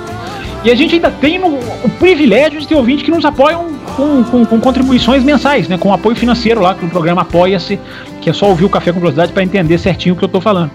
Então a gente tá com um público que não é o maior do mundo, não é o maior que a gente já teve, mas a gente tá com um público bom, um público de, de ouvintes, alguns que discordam, alguns que nos contrapõem, mas que mantém o alto nível. Enquanto o programa mantiver o alto nível, eu acho que ele vale a pena ser ouvido. E eu acho que a gente tenta fazer, claro, a gente erra, às vezes a gente às vezes discute lá no ar, às vezes acontece essas coisas normais.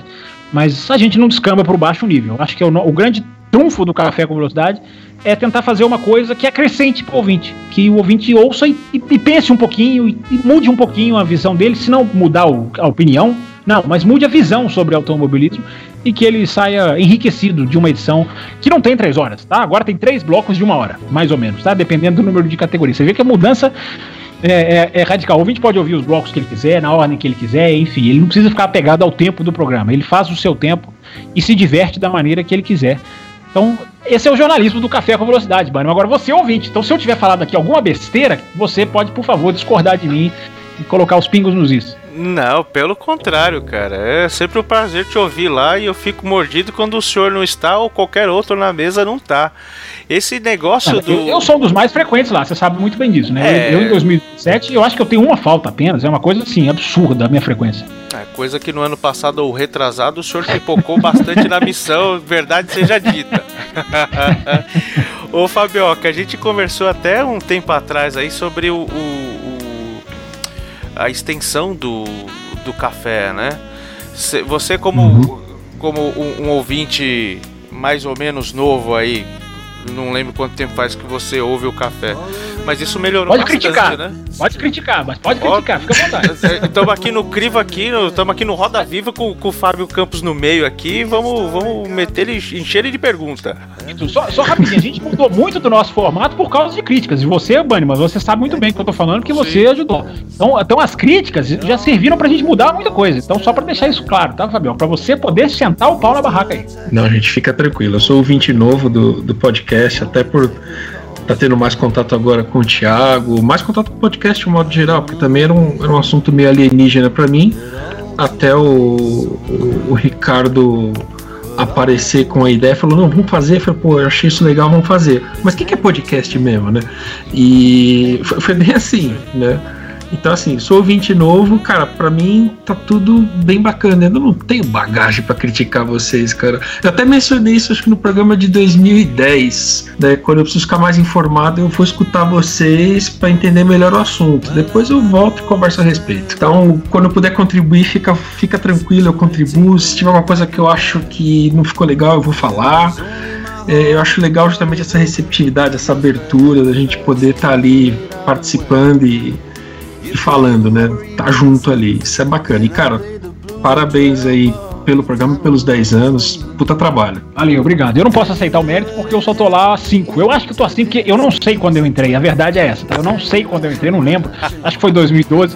Eu não consigo, é, é um absurdo, é um absurdo. Eu gosto de lembrar de todas as corridas que acontecem, enfim, fico, fico doido pra lembrar sempre, mas eu não lembro quando eu entrei. Mas eu sei que é mais ou menos uns 5 anos, então eu não posso levar. Eu levo meio mérito. O mérito mesmo é dos meninos que, que tocam não lá tem dentro. Problema, não tem problema. A percepção de tempo é exatamente essa daí. Pô, tanto tempo que, pô, não sei se é uma década, meia década, dois dias cara. É, verdade. E aguenta, tem, tem umas figurinhas lá que aguentar cinco anos já é, uma, já é digna de medalha, viu? um beijo, Thiago Raposo. Veja bem, veja bem, eu, eu não sou chefe, eu não posso citar nome sob pena de demissão. Eu tô aqui simplesmente. Eu, quando eu disse figurinhas difíceis de aguentar, é porque, né, eu quis dizer no sentido mais carinhoso da palavra, o ouvinte sabe muito bem. Ah, Nós nos divertimos. Toda segunda noite a gente se diverte. A verdade é essa, a gente faz um. A gente, a gente consegue passar algumas horinhas ali bem, bem, bem agradáveis, digamos assim. Ah, não, é, eu participei algumas vezes lá e, putz, é, é bem bacana. Um, uma coisa bacana do. Não só de vocês, mas tem outros podcasts também que, que fazem isso. É, eu, eu, particular, eu sou né, meio suspeito de falar isso porque eu tenho uma proximidade bacana com vocês aí por conta do meu. A primeira vez que fui na Fórmula 1 foi com vocês ali do lado. Enfim, é, os encontros. O primeiro encontro que eu fui com vocês, infelizmente, foi é, quando foi decretada a morte do Jules Bianchi. A gente tava lá na Paulista, lá. Você não tava, que você tava em BH, né? Mas passamos algumas coisas juntos aí que é, torna esse laço mais forte. Essa proximidade. Você tem um presente em casa que eu nunca vou deixar você esquecer, né? Você tem um presentinho em casa aí do Café com Velocidade, que veio lá de Spa-Francorchamps da Bélgica pra você. Então eu não vou deixar. Esse eu não vou deixar você esquecer nunca. Né? E nunca esquecerei, estou olhando pra ele aqui agora. Querido ouvinte, o senhor Fábio Campos trouxe pra mim. Um, foi, foi um sorteio, né? Que foi feito lá. Foi um tal. sorteio. Sou obrigado, é, sou obrigado a falar a verdade que não foi pra você. né? Você trouxe pros ouvintes. Você é o ouvinte. O capacete, co- capacete comemorativo do Schumacher dos. Quantos GPs? Ah, Os 300. os 300 tre- GPs. Os 300 GPs de Michael Schumacher, um capacete lindo, dourado e tal. E eu fiquei preocupado. Não, na verdade, não é o número de GPs, não. Esse capacete é dos 20 anos, porque É, é verdade. ele estreou em, do- em 92 e ah, eu fui na corrida de 2012. Então ele estava completando justamente 20 anos. Ele correu pela Mercedes com esse capacete dourado e o uma miniatura foi, foi trazida aí para sorteio e o Bannerman ganhou num sorteio aí entre muitos ouvintes ele foi o sortudo. Foi, foi uma sorte muito grande. Aquele, aquele ano eu ganhei o capacete no sorteio, aquele ano eu ganhei um anuário também por conta de melhor performance no, no bolão do café. Foi, foi bem bacana, cara. E esse, esse, esse capacete aqui eu fiquei desesperado porque esse senhor que, tá, que a gente tá ouvindo aí. Ele não emetia o capacete. Eu falei, meu, será que extraviou? Será que extraviou? Eu até mandei, eu acho que foi pra Babi. Que eu falei, falei, meu, eu tô preocupado. Porque não chega nunca. Eu É que eu desesperado. ficava falando assim, gente, mas é pro Bannerman mesmo? É, Tem certeza? Vocês, vocês têm um vídeo desse sorteio? Eu quis ter certeza que era pra você. É verdade, a Babi fez até uma live lá, né, na época, enfim. E essa proximidade que vocês têm com os ouvintes, putz, é muito gostoso. Então eu- eu acho que, além de tudo, vocês têm um gabarito, ter um gabarito tão, tão grande para poder falar do que vocês mais conhecem, é muito gostoso estar nos encontros com vocês, principalmente agora que a gente tá chegando aí próximo aí da, da- da- do GP Brasil, é onde as diversas, né, diversos pontos do país se encontram para poder estar num, ca- num- num encontro do café. Também do, do- do- de, de outro podcast brother aí, que é o podcast F1 Brasil também, que o pessoal se reúne, que também é uma galera muito bacana. Esse respeito que vocês têm pelo, pelo, pelo ouvinte, né? E muitas vezes a gente vê assim que tem ah, aquele cara que é meio mala, não tem outra palavra para dizer, mas enfim, vocês mesmo assim tratam o cara com muito carinho, muito respeito, eh, respeitando o espaço dele, como, como, como ouvinte de vocês. Cara, é, é bem bacana, velho. Eu, eu ainda bem que eu conheci o, o Café, foi o primeiro podcast que- de, de automobilismo que eu conheci, foi o, foi o Café em 2011, 2012. Sempre que eu posso, eu, assim, o Auto Radio tem muita, tem algumas é, é, influências, né? Então, o Fabioca é o cara que sempre curtiu muito quando quando o Fabioca fala de Le Mans todo todo programa todo mês eu lembro do, do Raposo que monta lá o QG dele com 38 milhões de, de, de monitores pra ver a câmera de uma, câmera de outra, câmera não sei o que. O Fabioca é assim também, né, Fabioca? Eu acho que foi na última que você mandou a foto, foi ano passado? Meu, você tava com, com- com dois Esse ano e o ano passado. e o anterior e o anterior, né? Em, do, em Não, não, 1963 menos, também. Falei, meu, esse cara é pirado, meu. Então, assim, não- não- a gente não podia ter uma parceria tão bacana. E, ó, lógico, assim, eu, eu, Ricardo, eu tenho algumas. A gente pega influência, né? Então, café certamente é uma. É, tem um- eu- eu- no que eu gravei com o Elor, você vai gostar muito do, do podcast que a gente gravou, é, eu e o Elor, sobre. Não vou falar, não, vou falar assim, sobre Beatles. Então eu acho que o senhor poderia ter Poxa. estado lá. A gente vai fazer o segundo, o senhor vai estar lá. E- Sou eu agora, né? Ah, Ah, mas vou ouvir, vou ouvir com certeza. É excelente tema, vou ouvir com certeza. E ninguém mais refinado do que o Eiro, é um cara de altíssima qualidade, inteligentíssimo. Ele manda e-mails muito legais pra nós. Mandava, tá um pouquinho sumido agora, mas a gente entende a rotina. E não ninguém melhor pra ouvir falar sobre Beatles do que Bunnyman e Eilor. pô, o E Elor. o Fabioca tava nessa também, não? Fabioca. É Eilor, não é Eilor, tá? Você fala o nome dele correto, é Eilor. Bom, é- nem ele, até ele esquece o nome dele. Tô brincando, é Eilor. É pra, ele é pra ele ficar bravo comigo, é Eilor mesmo. Bravo, Só pra ele ficar É que a gente lá no café, a gente erra o nome dele toda edição, então só pra manter a tradição. Mas vou ouvir o vou ouvir o programa. E, e- e fico feliz em saber que somos influência pra você, viu, Ricardo? É, Fico não, é, feliz. é sim, cara. Sempre foi. E, e vocês. ah, tem um cara aí na Podosfera, Podosfera que eu pago um pau do cacete, que é o Fábio, o Fábio, o Léo Lopes, que eu acho que, puta, o cara manda muito bem, que também é uma grande influência. E vocês, falando em música, vocês lembram do Bom Dia Vietnã? Sim. Puta, Adrian Cronauer é o cara do rádio, né, meu? Putz, grilo, eu- tá certo que o Adrian Cronauer verdadeiro não fazia metade que o Robin Williams fazia, mas Adrian Cronauer... Nossa senhora. Que é, tem uma trilha sonora muito boa esse filme também, já que você tá relacionando ele com música, é. Se não me engano. Qual que é? A- a- se não me engano, a música principal dele é, é, é aquela. Meu Deus, do, do, do, Armstrong, aquela música É, What a belíssima do What a Wonderful What a Wonderful World. É, se, não, se não me engano, essa música é a trilha sonora do, do, do Bom Dia Vietnã. Esse filme é, É sim. é riquíssimo. O, o diretor, ele, ele queria colocar essa música, mas essa música passa, é, foi lançada dois ou três anos depois da, do- da cena ali do, do, do conflito do Vietnã, né? Ele falou, meu, eu não quero nem saber, eu vou quebrar aqui a, a- as regras cronológicas e vou puxar essa música pra cá e vou colocar na trilha sonora, que realmente é uma música fantástica, né? É, sem dúvida. É, eu acho que a gente pode ir acabando por aqui. Vamos é, só dizer para o pessoal que, para quem não sabe, ah, o Dire Straits acabou, tá? O Dire Straits não, não, não está mais entre nós. Eles lançaram o último álbum aí, o- todos os álbuns do Dire Straits, os cinco álbuns do Dire Straits fizeram muito sucesso. Money for Nothing, uh, Brothers in Arms foi certamente o maior sucesso. E no final das contas, uh, On Every Street foi um álbum lançado em 90 e 90 e 91. Tem um vídeo muito bacana da, daquela Colin Elvis, que é um é uma animação lá do, dos Thunderbirds, né, do- daquela aquele aquele filminho que era animação com bonequinho, né? Não sei como é que chama, não era teatro de massa, né? Era, era- os bonequinhos que, que eram os personagens, bem bacana, mas não atingiu metade dos, do, do- do sucesso que os outros cinco álbuns atingiram. Enfim, eu fiz uma brincadeira com o senhor Eilor. Eu vou fazer uma brincadeira com o senhor também. Só que a brincadeira que eu fiz com o Eilor foi. eh, foi numa live que a gente fez sobre Fórmula 1 2017, o joguinho. Joguinho cujo qual o senhor não tem, não tem muito apreço, né? Não, eu não tenho nada, eu não tenho nada contra o joguinho. Você fica me acusando injustamente. Inclusive, eu acho que foi, um- foi um dos dois que me defenderam aí na última edição. Não sei se foi o Fabioca que falou assim: não, deixa o cara. Tá- é, é, é, eu não tenho nada contra o joguinho. Eu cresci jogando joguinho de Fórmula 1. É, eu só tenho contra o cara que acha que o joguinho é a corrida de verdade. Só isso. Pois é, o cara que entra, diz que entra no rush com o pé embaixo, né? No, no videogame. É isso. O cara que é, compara o Ruge, compara o Ruge do joguinho, pelo amor de Deus, né? né? Divulgar.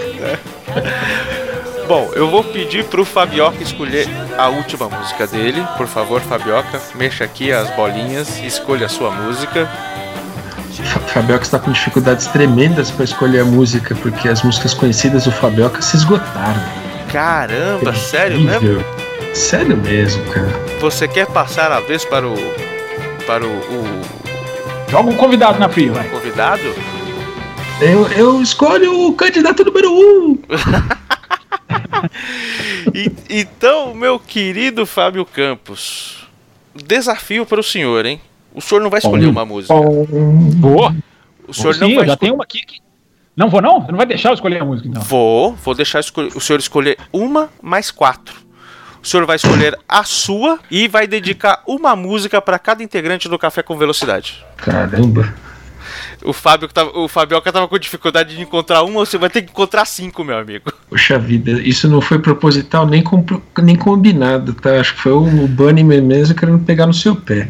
Não, eu fiz um, eu fiz um desafio com, com o Eilor, até falando aqui, da, a gente tá tentando colocar a live no ar, porque a FON cortou lá, tá com, tá com, a FON tá braba, né? Imagina live de videogame, os caras estão... É, eu tentei assistir eu mandei aquele printzinho lá. Pois é, até agora não conseguiu. O que, que a gente fez? A gente, o- a gente eu fui narrando, fui contando um pouco da história, o Ilor também, mas o Ilor foi pegando todos os carros clássicos, são 10 carros clássicos que estão no jogo, e ele foi dar uma volta em Interlagos e falando das características do carro, né? E eu fui contando um pouco da história, assim, foi uma coisa bem bacana. E aí no final das contas eu falei, Ilor, eu quero que você faça um, um, um vou lançar o desafio para você aqui. A gente não tinha como. Pô, a live é do cara e eu que tava dando o, o, pitaco, né? Eu falei, pô, agora você vai dar uma volta, escolhe um carro aí.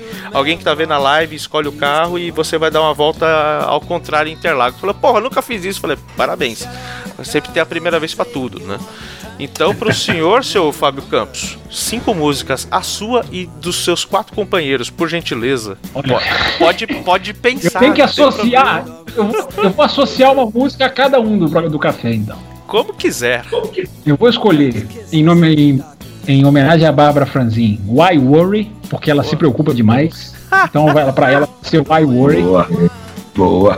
Pro Thiago Santa Rosa, Tunnel of Love, porque ele gosta do tema. Oh, legal. Uh, pro Diogo Gomes, eu peço Solid Rock. Solid Rock eu já escolhi. já tocou. Ah, mas, não, mas tem que ser essa. Essa tem a ver com ele. Ele, ele, ele, ele, ele como ele tapa buracos no café, ele tem que ser chamado de pedra. Então ele é o Solid Rock. Deixa eu. Deixa eu. Deixa eu. Porque eu não sei. Outra pra ele, eu não sei. Só se for Romeo e Juliet. Mas Romeo aí não tem. Ju Romeo e Juliet. Tem nada a ver com ele. Mas, gente, tudo bem, gente, não tem nada a ver com ele. Mas a gente já tocou Solid Rock. Não pode tocar de novo, entendeu? Ah, mas só pra deixar registrado, ele é a música de, dedicada a ele seria Solid Rock. Ok. E quem que falta? É, falta, falta o Raposo. Falta o Raposo. Ah, só pode ser Industrial Disease.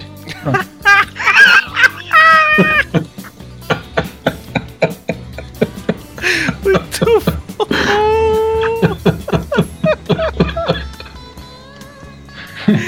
bom. tá, tá dedicado aí, tá cumprida, tá cumprida a tarefa. E a sua, meu querido? Agora a sua, a tua música. A, a minha, por aguentar essa turma toda, Ticket to Heaven. Ticket Não tem outra. Só pode, só pode, ser Ticket to Heaven. Pronto. Aí, ó, Dario Straits, dedicado a. Isso aí não houve uma. Tudo pego de surpresa, hein, ouvinte? Bom, então com essas com essas é, dedicatórias tão explícitas assim, né, que eu acho que diz bastante da, da personalidade do, do pessoal do Café com Velocidade. Fabioca, suas últimas suas últimas palavras, o seu onde o senhor pode ser encontrado, o senhor quer que os filhos de Beck entrem em contato com você, aquelas coisas todas, meu querido. Obrigado por sua participação mais uma vez, meu velho. Eu é que agradeço a, a oportunidade única de estar aqui conversando, batendo esse papo, participando aqui com vocês. É, os filhos de Beck andam meio carentes, né? Na verdade, a gente era carente deles, né? Eles tinham que conversar um pouco mais com a gente, mas tudo bem. É, senhor Fábio Campos, um prazer inenarrável. É isso, obrigado pela oportunidade. Eu que agradeço aí. Ó, ó, fui muito bem recebido aí por, por vocês e acho que foi legal. A gente passou aqui umas horinhas, né, falando sobre automobilismo, sobre música, sobre jornalismo. Eu acho que são três temas que, pelo menos dois deles, todo mundo gosta, né? Música e jornalismo, mas todo mundo gosta de ouvir, gosta de opinar, gosta de falar. E espero que o ouvinte que gosta de automobilismo também prestigie lá o Café com Velocidade. É só entrar lá no café.com autosfera.com.br, é facílimo, e nos prestigiar com a sua audiência, mandar e-mail pra gente, enfim, interagir, ouvir um pouquinho. A gente tem muitos ouvintes que não mandam e-mail e a gente não tem reclamação nenhuma. Só de ouvir eu acho que já é, já é, já é uma vitória, já é uma conquista, já é para nós uma alegria muito grande. A gente tem lá o númerozinho de download, a gente fica acompanhando semanalmente. Então, quem, quem quiser ouvir mais sobre corridas, enfim, seguir nessa toada de, de tentar fazer uma coisa bem feita, bem trabalhada e que já está há muitos anos aí na estrada, fica o convite para ouvir o Café com Velocidade. E já me coloco aqui à disposição do, do Radio para Michael Jackson, Beatles Parte 2, porque tem que ter o Parte 2, vai fazer um programa só de Beatles, nunca vi isso, isso é uma ofensa. muito então, bom, muito bom. Isso, e Talking Heads, e Talking Heads, porque a história do assassinato, ela cada vez mais me convence de que eu me convenço de que ela é real. Então, para quem ouviu a história do Talking Heads, um dia que tiver o programa deles também, eu já me convidei aqui, eu já me, o programa chama Auto, então eu tô me auto convidando para três, três programas. Três programas eu me autoconvidei aqui, viu, ouvinte? Um grande abraço e muito obrigado pra, pela audiência. Santa Semântica, Batman. Esse é Fábio Campos, cara. Ah, deixa eu te perguntar uma coisa, Campos. O Diogo Gomes não tá aqui. Como é que o pessoal faz para entrar em contato lá com o pessoal do Café com Velocidade? Ah, primeiro tem os, os o, o e-mail principal, né? Esse e-mail chega para todo mundo, né? Que o Diogo Gomes erra sempre. Café com velocidade, arroba gmail.com. Facílimo, tudo junto, café com velocidade, arroba gmail.com. Mas tem também, por exemplo, o Twitter do Café, né? Que é arroba Café Velocidade. Também dá para seguir as coisas lá, enfim. E tem os nossos Twitters todos pessoais dos membros do programa. Tá lá, café. O meu é arroba campusfb, mas para pegar o Twitter de todo mundo é só entrar no café.autosfera.com.br, o endereço que eu tinha falado. Lá tem o Twitter de todo mundo, tem o e-mail, enfim, tem várias maneiras de você entrar em contato com a gente. Tem as edições do Cafeteria, né, que é o Café Velocidade que fala de outras categorias que vão além daquelas mais famosas. Então, tá tudo lá, é só entrar e interagir com a gente. E o Além da Velocidade? Quando volta, hein? Ah, você deixou a pergunta mais difícil de responder para os 48 do segundo tempo, né? Todas as... Eu consegui responder perguntas até sobre música, que quem diria eu perto desses dois sábios da música aí, e eu consegui sobreviver. Aí no final do programa ele faz uma pergunta de dificílima, dificílima resposta. O, o, o, o, o Bunny, eu respondo o que eu respondo sempre, né? É, primeiro, eu tô, eu tô no Twitter até como um termômetro né, de interação, enfim, de colocar ali uns pensamentos que eu acho interessantes para simplesmente ver essa interação, né, os ouvintes, os seguidores, eu acho que está sendo até muito legal. Tem muita gente curtindo lá as postagens, enfim, mas é um termômetro pequenininho.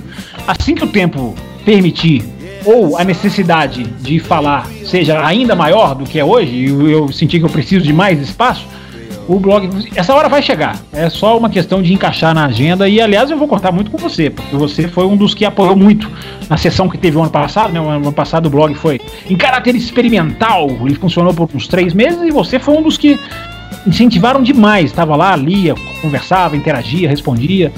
Né? Então, o além da velocidade vai, ele vai voltar. A gente discutiu o automobilismo de uma maneira ainda mais profunda do que toda segunda-feira à noite. É só acompanhar o café para saber. Quem acompanha o café vai ficar sabendo quando, quando o milagre acontecer. muito bom, Campos. Muito obrigado pela sua presença e, caro ouvinte, obrigado pela sua presença aqui também dentro da, das suas orelhas e dentro do seu cerebelo. Para entrar em contato com a gente é contato@autoradiopodcast.com.br, lembrando que você pode dar aquela pitacada em qualquer assunto que diga respeito a automobilismo e música e quiçá o senhor tenha possibilidade de escutar um som que você tenha a vontade de ouvir aqui pra gente. Pelo amor de Deus, nada de funk carioca. Pelo amor de Deus, faça como o Fábio Campos. Escuta música de boa qualidade, como Dire State, como o nosso querido Fabioca, né? Grande conhecedor aqui de, de Rush. Precisamos fazer um programa de Rush, Fabioca, que você curte pra cacete. Ok, né? ok, ok. Tá, tá na pauta, tá na pauta. Né?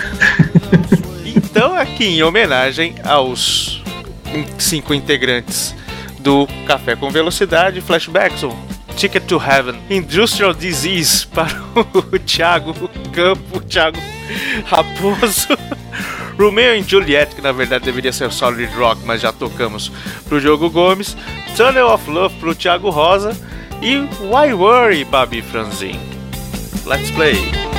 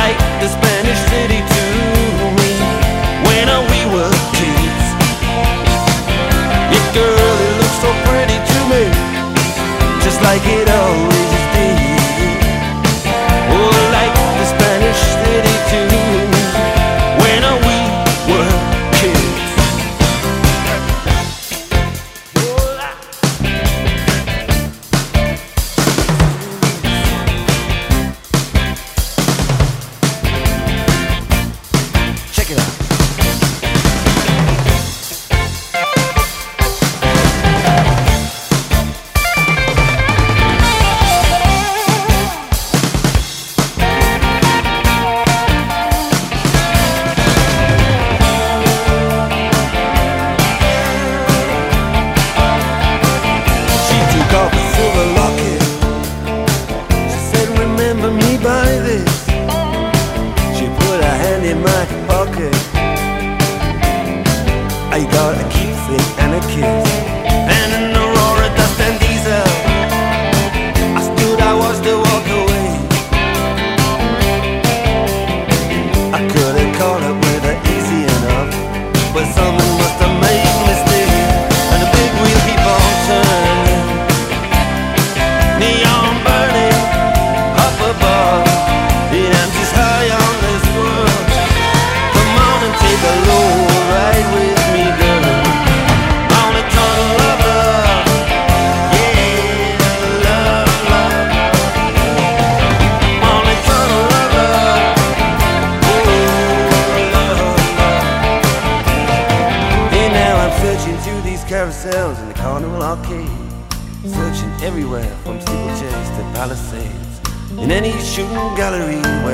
Promises are made to walk away, walk away. Walk away, walk away. From color coats and Whitley Bay. Had to walk away. And girl, it looks so pretty to me. Like it always did like the Spanish city to me when we were kids. Girl, it looks so pretty to me, like it always did, like the Spanish city to me. When we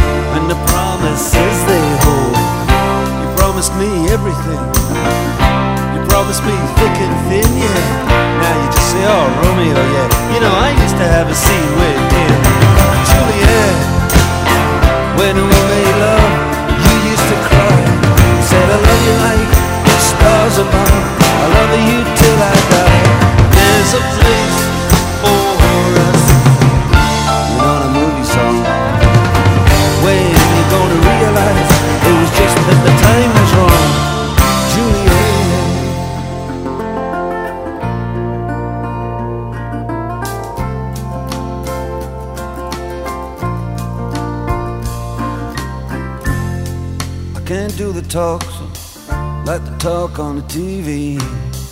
And I can't do a love song like the way it's meant to be. I can't do everything, but I'll do anything for you. I can't do anything except be in love with you. And all I do is miss you and the way we used to be. All I do is keep the beat, do is kiss you through the bars of a rhyme. Julie, I do the stars with you anytime. Now, Juliet, when we made love, you used to cry. I said, I love you like the stars above. I love you till I die. There's a place for us. You know the movie song. When you gonna realize was just that the time was wrong? Juliet.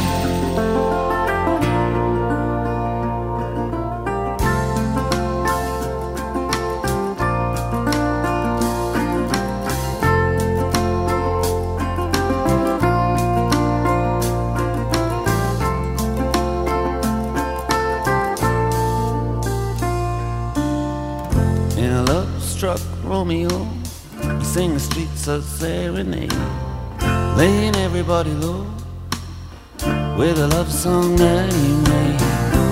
Find the convenient street light, steps out of the shade, and says something like, You and me, babe,